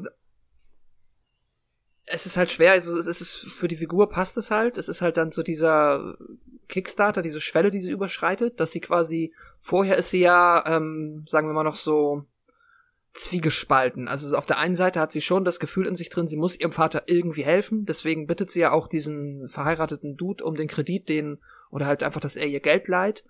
Aber auf der anderen Seite ist sie ja schon von Anfang an nicht auf der Schiene, dass sie sagt, so, aber äh, was auch immer, also so wie man es wahrscheinlich eher erwarten würde, dass du halt sagst, wenn deine Eltern irgendwie ähm, ja drohen oder einfach eine Behandlung brauchen, dann nehme ich den letzten Notgroschen und schmeiß ihn halt da rein, einfach nur damit irgendwie meine Eltern überleben. Auf, da ist sie nicht mehr. Und ähm, das wird einem halt, ja, man bekommt ja vorher so ein bisschen mit, warum das Verhältnis grundsätzlich schwer ist. Er stellt sich auch tatsächlich in dieser Phase äh, macht er halt ähm, es ihr quasi auch nicht unbedingt leichter. Also er wohnt ja gerade offensichtlich bei ihr oder ich weiß gar nicht, ob sie bei ihm ist, aber dann raucht er auch weiter und ähm, gibt halt selbst quasi, wie sagt man, ähm, ist nicht sehr, hilft selber nicht wirklich dabei, ist quasi sich um seine eigene Gesundheit zu kümmern. Und ja, dann überschreitet sie die Schwelle und sagt, ja, fuck it, dann ähm, musst du jetzt sterben, bringt mich eher zu meiner Wohnung und die Lebensversicherung, die du abgeschlossen hast, kann dann quasi vielleicht für das letzte, ähm, ja, die, die Differenz, die noch fehlt an Geld, dann dafür ähm, aufkommen. Ja, für, Was dann halt leider auch nicht klappt. Für dich, André, müsste sich ja der Eindruck in dem, diese Szene, die du von Chiung hattest, ja eigentlich nur bestätigt haben, mehr oder weniger, ne? Also als Quintessenz aus dem, wie sie sich vorher gegeben hat.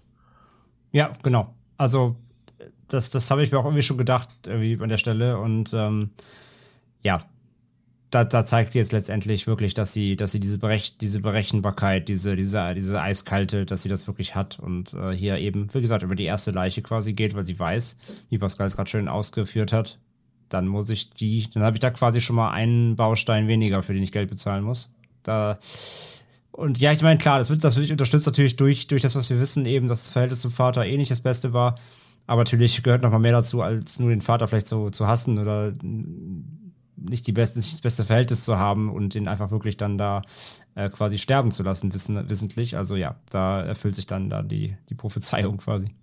Ja, zurück in der Gegenwart ähm, bleiben ja immer noch zwei Leute in der Wohnung übrig, ähm, die Jung vor sich hat, und zwar die andere junge Dame und, und der andere Typ dort aus dieser Kifferwohnung, die es eben im Nebenzimmer miteinander treiben und Chiung platzt dann rein, ähm, so wie äh, Pascal hier meinen Ablaufform reingeplatzt ist und äh, während die beiden dort Sex haben, ersticht äh, sie ihn äh, von hinten und trennt dann auch noch sein Glied ab und wirft es dann auch noch der, der jungen Dame vor das Gesicht. Und ich finde auch gerade hier wird dann einfach nochmal deutlich, dass es zwar alles sehr brutal ist und auch die Effektarbeit, muss man ja an der Stelle sagen, es gibt später irgendwann noch so einen groben CGI-Schnitzer noch, aber äh, an der Stelle ja alles handgemacht und so weiter. Und das ist echt deftig. Aber es ist eben gleichzeitig auch eine ziemlich überzeichnete Gewaltdarstellung. Äh, Pascal, was dann spätestens auch dann deutlich wird, als Jung dann ähm, der jungen Dame dieses Holzbrett in den Kiefer, also in, in, den, in den Mund rammt. Und das ist halt wie eine Szene, da denke ich mir so halt, das ist halt Rambo. So, weißt du, also das ist ja. halt der Gewaltgrad von Rambo, das macht nicht einfach eine, deswegen bin ich immer noch nicht so ganz, weiß ich noch nicht, in welche Richtung ich da tendieren soll, aber das ist halt so eine, so eine Art Gewalt, die, die macht man nicht, ohne mal drüber nachzudenken, so. Es sei denn, man ist ein eiskalter Killer. Ja, das ist dann, glaube ich, einfach diese Comic-Gewalt, die da halt an der Stelle ähm, für, auch für die Unterhaltung sorgen soll und deswegen halt da mit der, ja, nenn es mal Kreativität vorgegangen wird. Mhm, aber klar, eigentlich hast du natürlich vollkommen recht. So, das ist, das wirkt jetzt nicht wie jemand, der, ähm, ja, der sowas nicht irgendwie schon mal gemacht hat. Das ist schon, also diese Rambo-Assoziation, die sehe ich schon. Ähm, aber ich denke mir einfach, das ist halt einfach der Film versucht da lustig zu sein. Der versucht einfach da mit der Gewalt halt ein richtig überzeichneter Slasher zu sein und ähm, so habe ich es dann verstanden. Und dann hatte ich im Endeffekt nicht das Gefühl, dass sie halt diese Killerin ist. Ja. Trotzdem, ähm, die Szene ist halt super. Hat dich die Gewalt geschockt? Also hast du gedacht, okay, krass, das ist sowas. Also, also ich finde ja, dass teilweise die dann noch so eine richtige Steigerung in diesen Gewaltszenen innerhalb des Films äh, von statt, also stattfindet. Ja, also ich glaube schon positiv geschockt. Also würde ich sagen, ich war jetzt, ich hätte tatsächlich mehr die äh, generische Slasher Kunst erwartet, dass sie da halt quasi, sag ich mal, mit einer Waffe, wie auch immer, dann äh, vielleicht in, in verschiedenen Varianten Menschen äh, aufschneidet, äh, dass halt dann tatsächlich hier immer komplett, äh, ja, verhältnismäßig kreative Szenarien sich ausgedacht werden, halt für jeden Kill. Das, und dann halt auch wirklich in dieser krassen Deutlichkeit. Das ist schon, also hat mich schon auf jeden Fall überrascht, aber ja, positiv. André, was sagst du zu dem Holzbrettkill? Holzbrettkill ist krass, weil du auch halt, ich find's halt auch wieder, das ist ja auch schon fast wieder, auch wieder schwarzhumorig, wie sie erst das Brett so durch dieses Lattenrost steckt, ja. dann hörst du so knack, knack, siehst ja nicht so richtig, dann ist erstmal Ruhe, dann ist sie so, okay, kurz durchatmen, dann fängt das Brett wieder an zu wackeln, weil sie noch lebt. Und also das sind auch wieder solche Situationen, wo du fast ein bisschen schmunzeln musst. Natürlich ist es trotzdem halt, pass auf, Brett hart. Ja. ähm, und äh, spätestens, wenn sie ja später auch mit dem Brett wieder aufsteht, Ey, das, das sieht so halt, krass aus, ne? Das ist so übel, ja. Also es stimmt schon. Wie gesagt, A, halt diese, diese Ausdauer, also Dauerhaftigkeit und die, die, die ausdauernden äh, Sequenzen einfach, eben, dass sie sich immer länger ziehen. Ähm, ich glaube, so der, der Kill, wo sie den Typ jetzt hier von hinten absticht und dann den Pimmel abschneidet, das ist noch fast der schnellste Kill des Films. Ähm, alle anderen ziehen sich ja maßlos lange hin irgendwie. Das ist echt einfach nur derbe, ja. Ja, das, ich finde auch, man muss an der Stelle tatsächlich, wie gesagt, ich hatte eben gesprochen, es gibt später ja einen Kopfschuss äh, mit, so, mit so einem Einschussloch im Gesicht, das ist CGI. Aber ansonsten dürfte ja alles so ziemlich handgemacht sein. Und da muss man echt sagen, wie gesagt, das ist nicht von ungefähr. Der, der Tricktechniker hat ja auch, äh, äh, wie gesagt, den Sidges einen Preis gekriegt und hat, glaube ich, auch damals bei, wenn ich mich nicht ganz irre, bei Alien 3 mitgewirkt an der Tricktechnik. Ähm, aber da muss man schon sagen, die, also ich muss, also das ist ja jetzt kein High-Budget-Film, aber ich muss sagen, der sieht ja ohnehin gut aus, aber was hier die Spezialeffekte raushauen, äh, da bin ich teilweise auch anderes gewöhnt. Also das sieht schon echt stark aus, würde ich mal sagen, André. Ja, voll. Keine, keine, keine weiteren Einwände, keine weiteren äh, Widerworte oder irgendwas. Nee, ist wirklich super hart, ist super, super inszeniert und äh, ja, auf jeden Fall wirklich nichts, nichts für zarte Gemüter. Nee, definitiv nicht. Dann gehen wir nochmal in die Vergangenheit, ein letztes Mal in die Vergangenheit. Und zwar äh, will Jung dann nach dem Tod des Vaters eben die Versicherung einlösen. Und äh, der Versicherungsmakler sagt dann auch, ja, okay, machen wir, kriegst in zehn Tagen das Geld. Und sie hat ja schon ein bisschen was angespart und deswegen zahlt sie halt die Wohnung auch an, die sie sich eben vorher angeguckt hat. Ähm, und nachdem sie das ganze Geld dann ein paar Tage später von der Versicherung hat, ähm, sagt der Immobilienmakler wiederum, wie war's? Sie stand ja dann, das fand ich ein bisschen komisch, sie stand ja dann im Stau, also eigentlich sollte sie die Wohnung ja kaufen, sie hatte das Geld, äh, die Summe, die verlangt war von den Eigentümern, hatte sie ja zusammen und sie wollte es dann kaufen, aber sie kam zu spät zum Termin. Ja, aber das ne? damit das tatsächlich, also das mit dem, das war ein bisschen verwirrend, das zu spät kommen hat jetzt, glaube ich, tatsächlich gar keinen Unterschied gemacht. Also das Ergebnis wäre das ja. gleiche gewesen, weil sich die Besitzer ähm, vorher schon entschieden haben, dass sie quasi nochmal 50 Prozent auf den Kaufpreis draufschlagen ja. wollen und die Anzahlung würden sie ihr dann jetzt halt, damit das quasi fair bleibt, ähm, doppelt zurückzahlen. Und das wird einem so suggeriert, dass das dann nach dem ja, Recht in Hongkong so funktioniert. Also wenn sie hat dann kein Anrecht auf die Wohnung, auch wenn sie eine Anzahlung schon geleistet hat. Ähm, dass sie zu spät kommt, ist einfach, glaube ich, dann nur noch so ein bisschen Stresssituation, warum sie schon halt auf 180 da ankommt und dann wird ihr die Wohnung vorenthalten und dann dreht sie halt, ja, vergleichsweise durch. Aber das ist halt für sie irgendwie auch so ein bisschen der Point of No Return, ne? weil sie hat letztendlich jetzt alles getan, was sie tun muss, um diese Wohnung zu kriegen.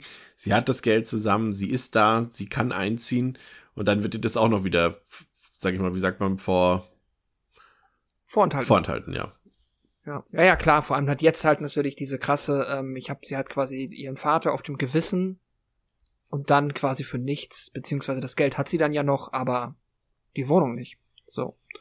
Und das dann natürlich, ja, wie sagt man so schön, der Tropfen, der dann das Fass zum Überlaufen bringt. Die, die Szene, in, in, in der sie mit dem Versicherungsmakler dort zusammensitzt, da, da, da habe ich jedes, denke ich jedes Mal, ich habe den Film jetzt, nee, zum zweiten Mal gesehen, aber ich habe bei beiden Malen gedacht, ähm, als sie den Scheck kriegt dort und die Summe steht und ich wusste jetzt nicht den Umrechnungskurs von der äh, Währung aus Hongkong zu Euro oder Dollar und ähm, die Kameraführung suggestiert und der Blick von Cheung suggestiert irgendwie, als würde sie jetzt da eine Zahl sehen, die weit unter dem liegt, was sie erwartet hat. Voll. Und dann gibt's den Schnitt im Auto und da fängt sie so an zu, so, zu lächeln, ja, ich hab's geschafft, so. Da so, hä?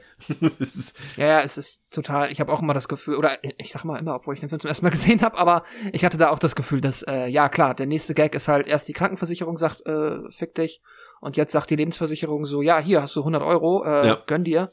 Ähm, aber dann ist das halt noch gar nicht der Kniff. Ist aber auch schräg. Ich habe in dem Moment das gleiche gedacht. Ja. Ähm, dann sind wir wieder in der Gegenwart und plötzlich klingelt die Polizei an der Tür von der äh, Wohnung der, der Drogenjunkies dort oder der Kiffer, wie man es auch nennen will. Und Chiong öffnet die Tür und dann bricht ja wirklich, das ist ja, das ist ja schon fast Tarantino-Style, dann bricht irgendwie das Chaos aus. So ein bisschen so gefühlt wie in der Eingangssequenz von, von From Dusk Till Dawn so ein bisschen. Äh, dann plötzlich steht da die Frau, die eigentlich, äh, von der wir dachten, sie ist tot, mit dem Brett im Mund. Äh, und plötzlich steht die dort wieder mit dem Brett, was vor ihr so baumelt. Richtig krasse Szene, also wirklich, es sieht einfach so gut getrickst aus.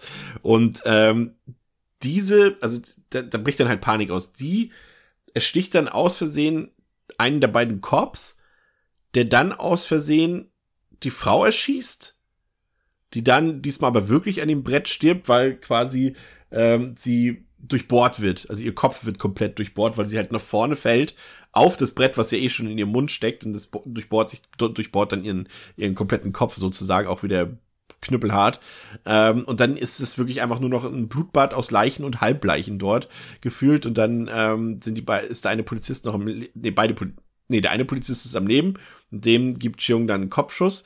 Und dann ist auch plötzlich noch der Typ, von dem ich schon dreimal dachte, er ist tot, der mit den raushängenden Gedärmen, dem schießt sie dann auch noch das Hirn aus dem Kopf. Also pures Chaos in der Sequenz, aber auch irgendwie, ehrlich gesagt, ziemlich gut, ne, André? Ja, ja, es hat so eine typische Domino-Effekt-Szene, ja. ne? Also, ähm, also da hat sie die, definitiv die, nichts mehr geplant. die Frau, die Frau mit dem Brett fängt halt quasi an und genau, da, da ist die Planung vorbei. Und äh, mit dem, äh, mit dem Angriff auf den Polizisten ähm, geht es halt quasi los. Es lösen sich halt Schüsse, trifft halt den einen Polizisten, den anderen Polizisten und so weiter und so fort, bis dann eben, wie gesagt, am Ende quasi äh, keiner mehr, keiner mehr liegt, äh, keiner mehr steht. Und ähm, wie du sagst, sagst, dann greift sie halt zum ersten Mal dann auch selbst zu der Waffe des Polizisten, ähm, knallt dann ihn einen noch ab, plus den äh, anderen Junkie, der noch lebt und dann äh, quasi ist das ganze Apartment dann auch wirklich durch. Ähm, ist halt auch so geil halt am Anfang natürlich, ne, dass sie, die Polizisten kommen natürlich nur, dass, weil die, weil die Musik zu laut ist. Das ist ja der, der Aufhänger. Also jemand hat, die, hat jemand hat die Polizei gerufen, weil die Musik zu laut war. Mm. Und ähm, und was ich auch geil fand, dass sie dann eben, wenn, wenn alles erledigt ist, dann macht sie Musik auch wieder an, ja. bevor sie geht. um, um, um bloß nicht irgendwie, äh, ja, einfach alles wirken zu lassen wie zuvor. Ist ja quasi jetzt ihre und, Wohnung. Ja, quasi. Ich muss auch sagen, natürlich, da ist halt ein bisschen Suspension of Disbelief so. Ähm, sie trägt zwar die ganze Zeit Handschuhe, während sie in dem Haus unterwegs ist, so wegen Fingerabdrücken, aber trotzdem so sie also sie rennt ja auch durch die durch die Blutlachen da und überhaupt ne also sie müsste halt auch so viel Spuren hinterlassen eigentlich das ist halt der Punkt den der Film dann auslässt bei Patrick Bateman ja. haben wir gesehen was er zur Tatortreinigung gemacht hat aber bei ja. ihr sehen wir dann einfach einen Hardcut quasi und sehen nur noch äh, ja was dann in der Zukunft quasi passiert ist. Aber wie sich das jetzt auflöst wie sie die ich glaube zehn oder elf Leichen dort entsorgt innerhalb einer Nacht äh, das wird halt nee ich glaube halt gar nicht Gar nicht. Nee, nee, macht sie eben nicht, aber ja deswegen. Aber dann muss ja, dann müssen es schlechte Polizisten sein, irgendwie, keine Ahnung. Ja, meine ich ja, das meine ich, das meine ich ja. Sie trägt ja Handschuhe so, das ist eine, aber halt sie, du hast ja Schuhprofile, ne, sie stapft durch das Blut, ja. da müssen, da müssen so viele, sie, sie verletzt sich ja sehr, also wird, sie wird ja auch verletzt, da müssten so viele DNA-Spuren überall rumliegen von ihr und das wird ja nie aufgeklärt. Also es wird ja nie erklärt, ob wieder, wieder nach, also wie die Ermittlungen liefen und so, nee, gibt's ja nicht. Aber sie, sie legt ja dem Punker halt die Waffe in die Hand vorher, be ja. bevor sie ihn erschießt. Also sie sorgt dafür, dass es quasi so aussieht, als ob er sich selber erschießt. Und da habe ich das dann so verstanden, okay, also das war jetzt quasi ihr Plan am Ende, nehme ich mir halt ein und lass es so aussehen, als hätte er hier quasi einmal durchs Haus gefegt. Und du brauchst und vielleicht ja, wird dann gar nicht mehr so viel ermittelt. Du brauchst dann natürlich für DNA-Spur und so weiter, brauchst du natürlich auch einen Abgleich in der Datenbank und den wird sie wahrscheinlich nie abgegeben mhm. haben. Von daher spielt das eh keine große Rolle. Und dann kommt eben wieder dieses Motiv, dass hier eben eine, eine Killerin da ist, die höchstwahrscheinlich niemand verdächtigt erstmal, weil sie eh gar nichts mit diesen Leuten dort zu tun hat und äh, B eben aufgrund ihres Geschlechts wahrscheinlich, weil sie dort halt einfach unterschätzt wird, wie das ja so häufig der Fall ist. Und dann schauen wir eben in die Zukunft sozusagen, oder es geht beziehungsweise einfach dann weiter mit einem mit einem Hardcut und einem kleinen Sprung. Und äh, logischerweise äh, wollen die Verkäufer jetzt mit dem Preis runtergehen, denn es gab ja einen Massenmord in diesem Gebäude und äh, Jung spielt dann immer noch so ein bisschen und sagt so, also man weiß natürlich dass die Verkäufer runtergegangen sind mit dem Preis, weil die Verkäufer wissen, was passiert ist. Aber Xiong weiß eben das auch und sagt dann eben, ja, aber das, da sind jetzt böse Geister und da sind so viele Leute gestorben. Ich weiß nicht, ob die Wohnung noch was für mich ist und so weiter. Und sie versucht den Preis dann immer noch weiter zu drücken und bekommt letztendlich die, ihre Traumwohnung auch. Ähm, vorher beendet sie noch die Affäre mit dem verheirateten Typen, bei dem braucht sie jetzt ja quasi auch nicht mehr und, und splittet sich von ihm ab. Fand ich auch gut in dem Fall. Und ähm, dann gibt's am Ende noch so ein bisschen diese Anspielung so auf die, auf die Welt, Welt, auf das Weltgeschehen von damals eben mit der, mit der Immobilien- und Finanzkrise, mit den Lehman Brothers und so weiter. Das wird nochmal in so eine Radio- oder Fernsehreportage eingesteuert. Und dann ist der Film zu Ende, Pascal. Wie fandst du das Ende? Ich fand's ganz geil. Also ich muss sagen, ich habe äh, ewig gebraucht, um, naja, nee, ich habe eigentlich so lange gebraucht, um jetzt wirklich die richtige Motivation für diese Mordserie rauszufinden, wie der Film halt es einem ähm, also bis der Film es halt einem offensichtlich sagt, so, dass sie halt dann einfach dadurch den Immobilienpreis senkt. Weil ich weiß nicht, ähm, ihr habt ja jetzt, glaube ich, alle schon öfter mal gesehen, deswegen wusstet ihr das vorher, aber ich bin da bis dahin nicht drauf gekommen. Ich dachte, es hat irgendeinen anderen, also äh, mir war schon klar, dass die Mordserie irgendwie dazu führen soll, dass sie die Wohnung bekommt. Aber war, äh, dass sie einfach quasi einfach so vergleichsweise random in dieses Haus geht und dann ähm, mit so einem Minimalplan halt da einmal ein paar Leute umbringt. Auch so eine ja, also weiß ich nicht, vielleicht hätte ja auch, hätte ja auch die schwangere Frau gereicht, so vielleicht hätte man danach ja auch sagen können, so, okay, ähm, that's enough, äh, bevor wir noch mehr Risiko eingehen, äh, lass mal stecken. Aber scheinbar hat sie sich dann ja so ein Ziel gesetzt oder hat gedacht, okay, die nehme ich auch noch mit. Wie das kam ja, muss dazu sagen, ein paar Leute kamen ja auch immer zufällig dazu noch, ne? Wie der ja, ja, genau. mit den blauen Haaren gesehen. und die beiden Cops und der ja Ehemann war wahrscheinlich genau. auch nicht eingeplant von der Schwangeren. Ja, ja, genau, das stimmt. Also so ein bisschen erklärt der Film das da, ja. ja. Aber ich fand's cool, also ich mochte, und dann vor allem ist es halt dann tatsächlich dieser kleine, wenn man es halt bis dahin nicht gerafft hat, ist das ja quasi ein Twist. Und wie sie dann am Telefon dann halt spielt und quasi so sagt, so, ah, meine Freunde haben mir schon abgeraten, überhaupt da einzuziehen und ich weiß gar nicht, ob das eine gute ja. Idee ist und das ist schon ganz cool.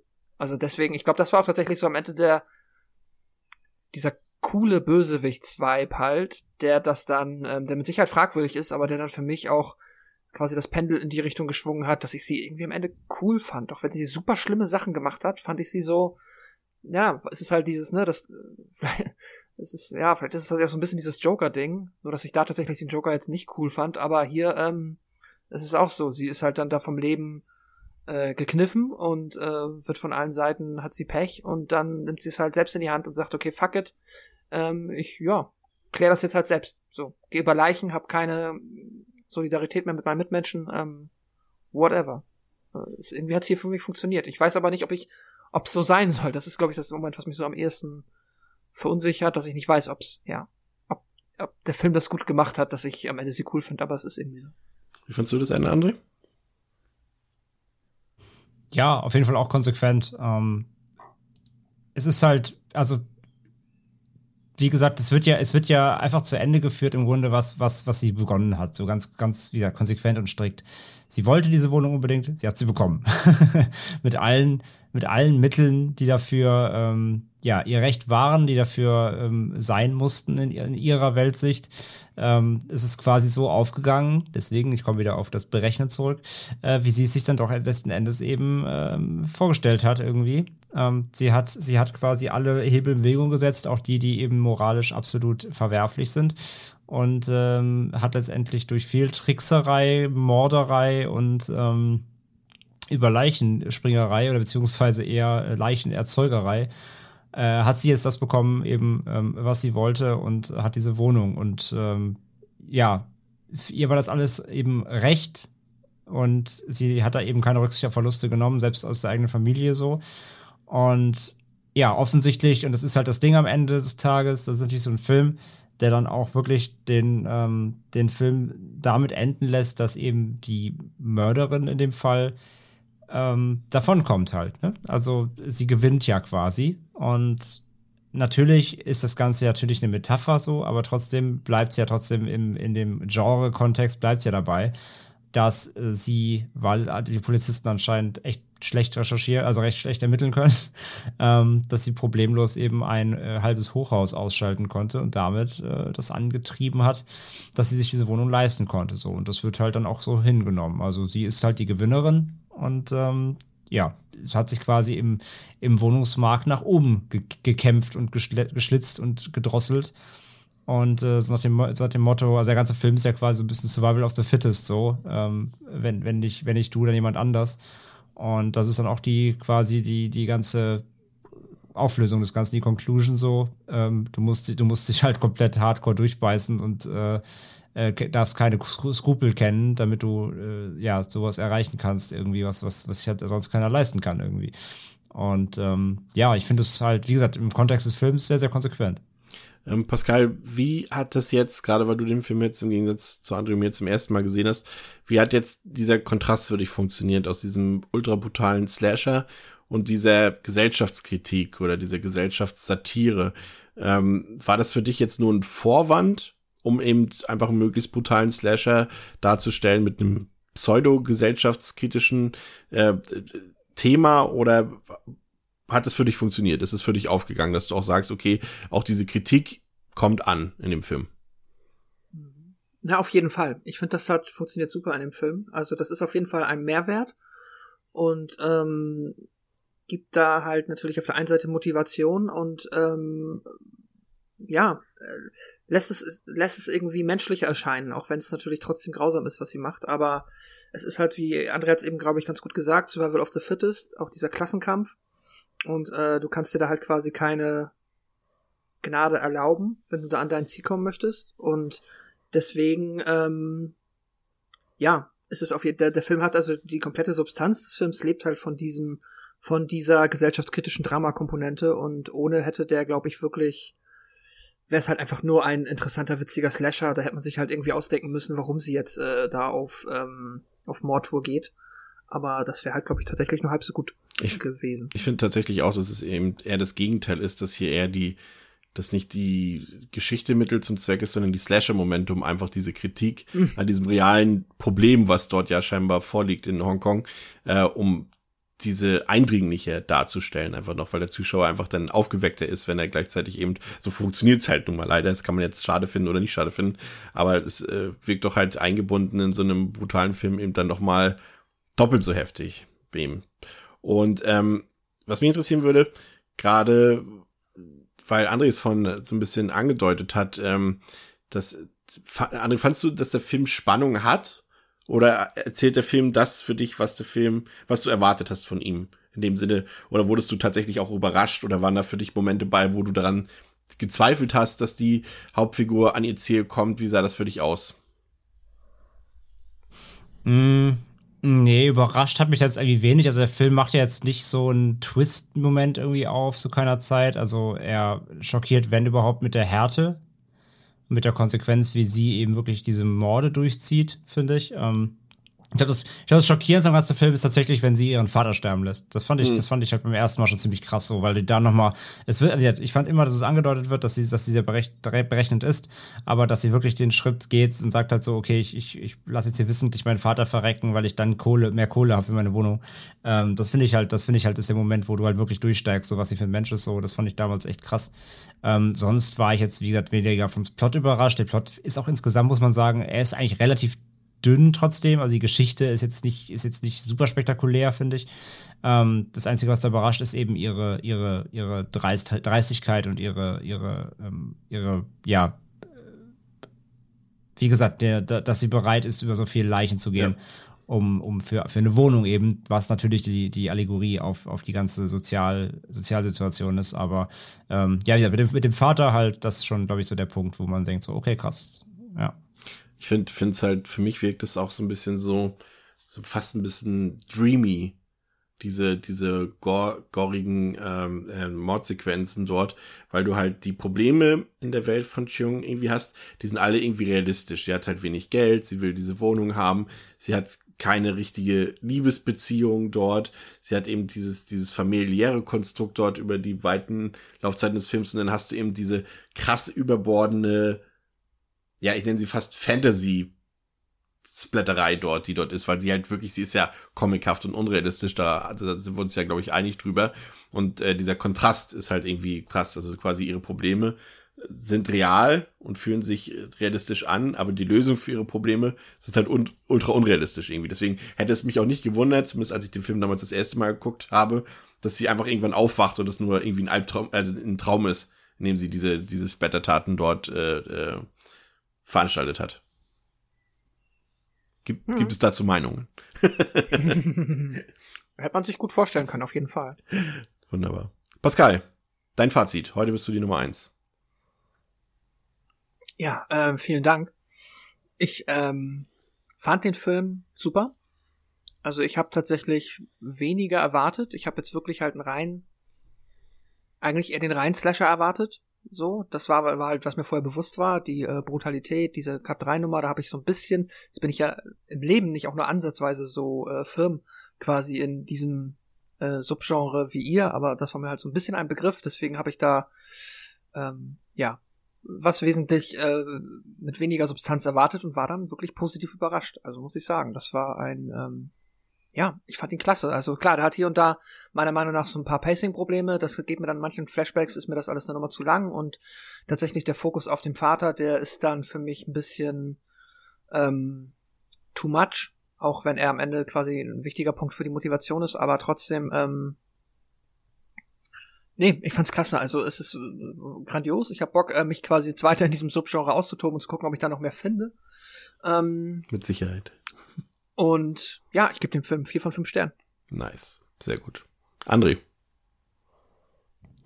Ja, ich finde den Film auch ähm, sehr, sehr gut. Äh, ich finde, die ganze Thematik ist halt eine schöne Allegorie, um das als Slasher auszuführen oder als, als eben als Cut 3 äh, Film. Ähm, der natürlich trotz der ganzen Thematik drumherum klar seine, seinen Fokus und seine, seine Hauptaugenmerk ganz klar trotzdem auf die, auf die Splatter-Szenen legt, so, auch wenn sie natürlich immer wieder durch die Backstory unterbrochen werden, sage ich mal. Aber ich meine, er steigt damit halt ein und damit quasi aus. Also es ist natürlich ähm, schon der, der Hauptaugenmerk und warum man sich den Film natürlich anguckt. So, das wär, ist nicht umsonst ein Cut-3-Film.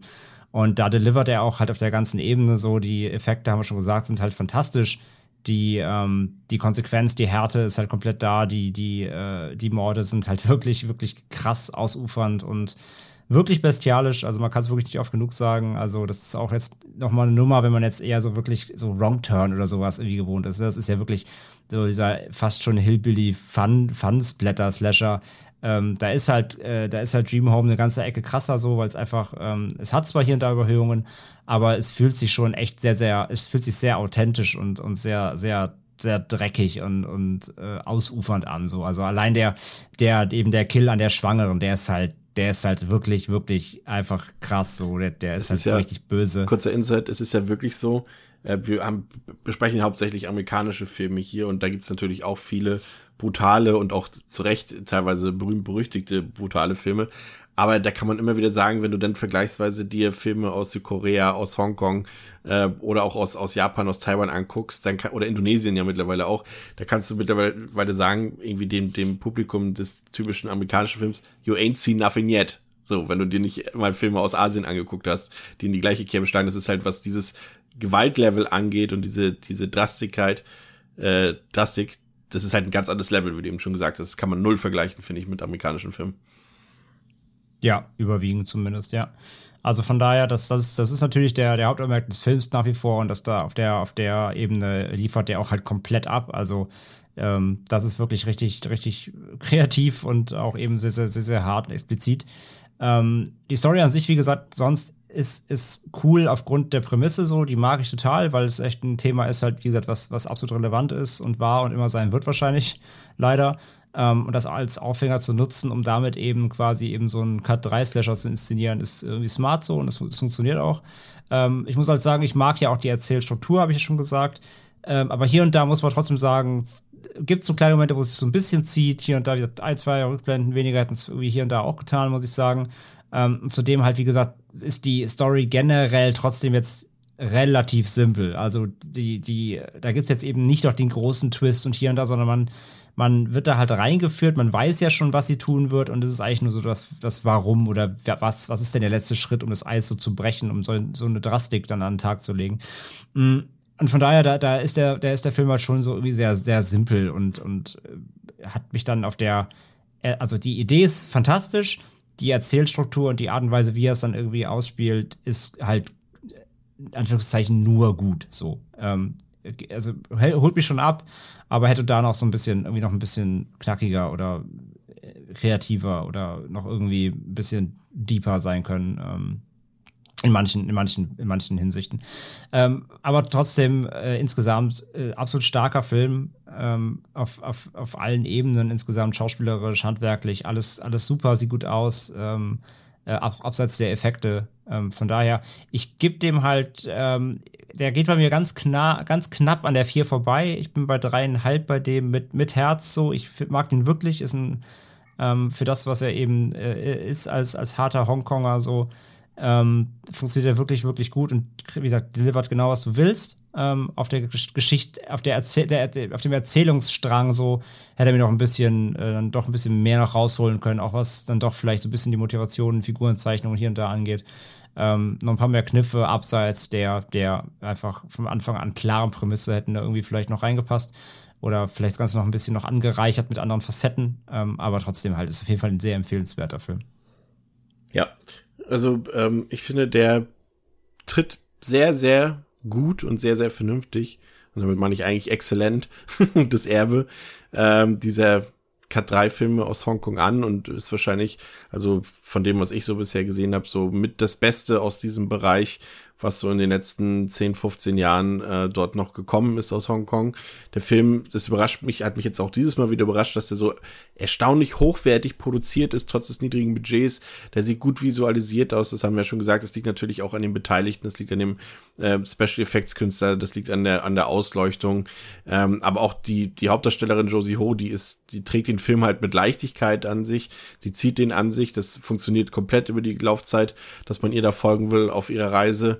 Und äh, wir haben es gesagt, also die Effekte bei gerade diese, diese Mordsequenzen, die sind zwar unrealistisch, aber und gnadenlos überzeichnet, aber die sind so extrem grausam und so extrem brutal, dass es mich gar nicht wundert, dass da in Udine irgendeine Person in Ohnmacht gefallen ist. Und ähm, dazu eben der Kontrast mit der Gesellschaftskritik, ähm, die sich eben mit dem Kapitalismus hier in Form des gescheiterten Wohnungsmarktes in Hongkong auseinanderse auseinandersetzt. Das kann man eben als Vorwand für die Gewaltdarstellung sehen oder so wie ich es vorhin gesagt habe, eher die Gewaltdarstellung als Vorwand, um eben diese Kritik an der Politik, an der Gesellschaft durchzusetzen. Und ähm, ja, da sieht man halt, dass auch in Form eines unterhaltsamen Slashers mit viel Zynismus und schwarzen Humor das auch komplett funktionieren kann, wie Dream Home beweist. Und das Einzige, was ich halt so ein bisschen kritisch sehe, aber da haben wir, sind wir uns ja hier auch nicht so ganz einig, ähm, ist eben die Verwandlung der Hauptfigur zur weiblichen, unsterblichen Female Rambo. Das fand ich ein bisschen unglaubwürdig. Aber das muss man dann als Zuschauer eben schlucken und fand es auch cool, dass man am Ende eben in der Tat vor der Frage steht, oder zumindest Pascal und ich, ob man mit einer Serienmörderin irgendwie Sympathien hegen kann. Ansonsten extrem brutales, zynisches und ehrliches Hongkong-Kino, ganz in der feinsten Kategorie 3 Tradition. Viereinhalb von fünf von mir. Und dann gibt's noch einen kurzen Ausblick und die üblichen Hinweise. Ähm, wir haben einen Discord-Server. Pascal, was können wir da anstellen? Was können die Leute da mit uns machen?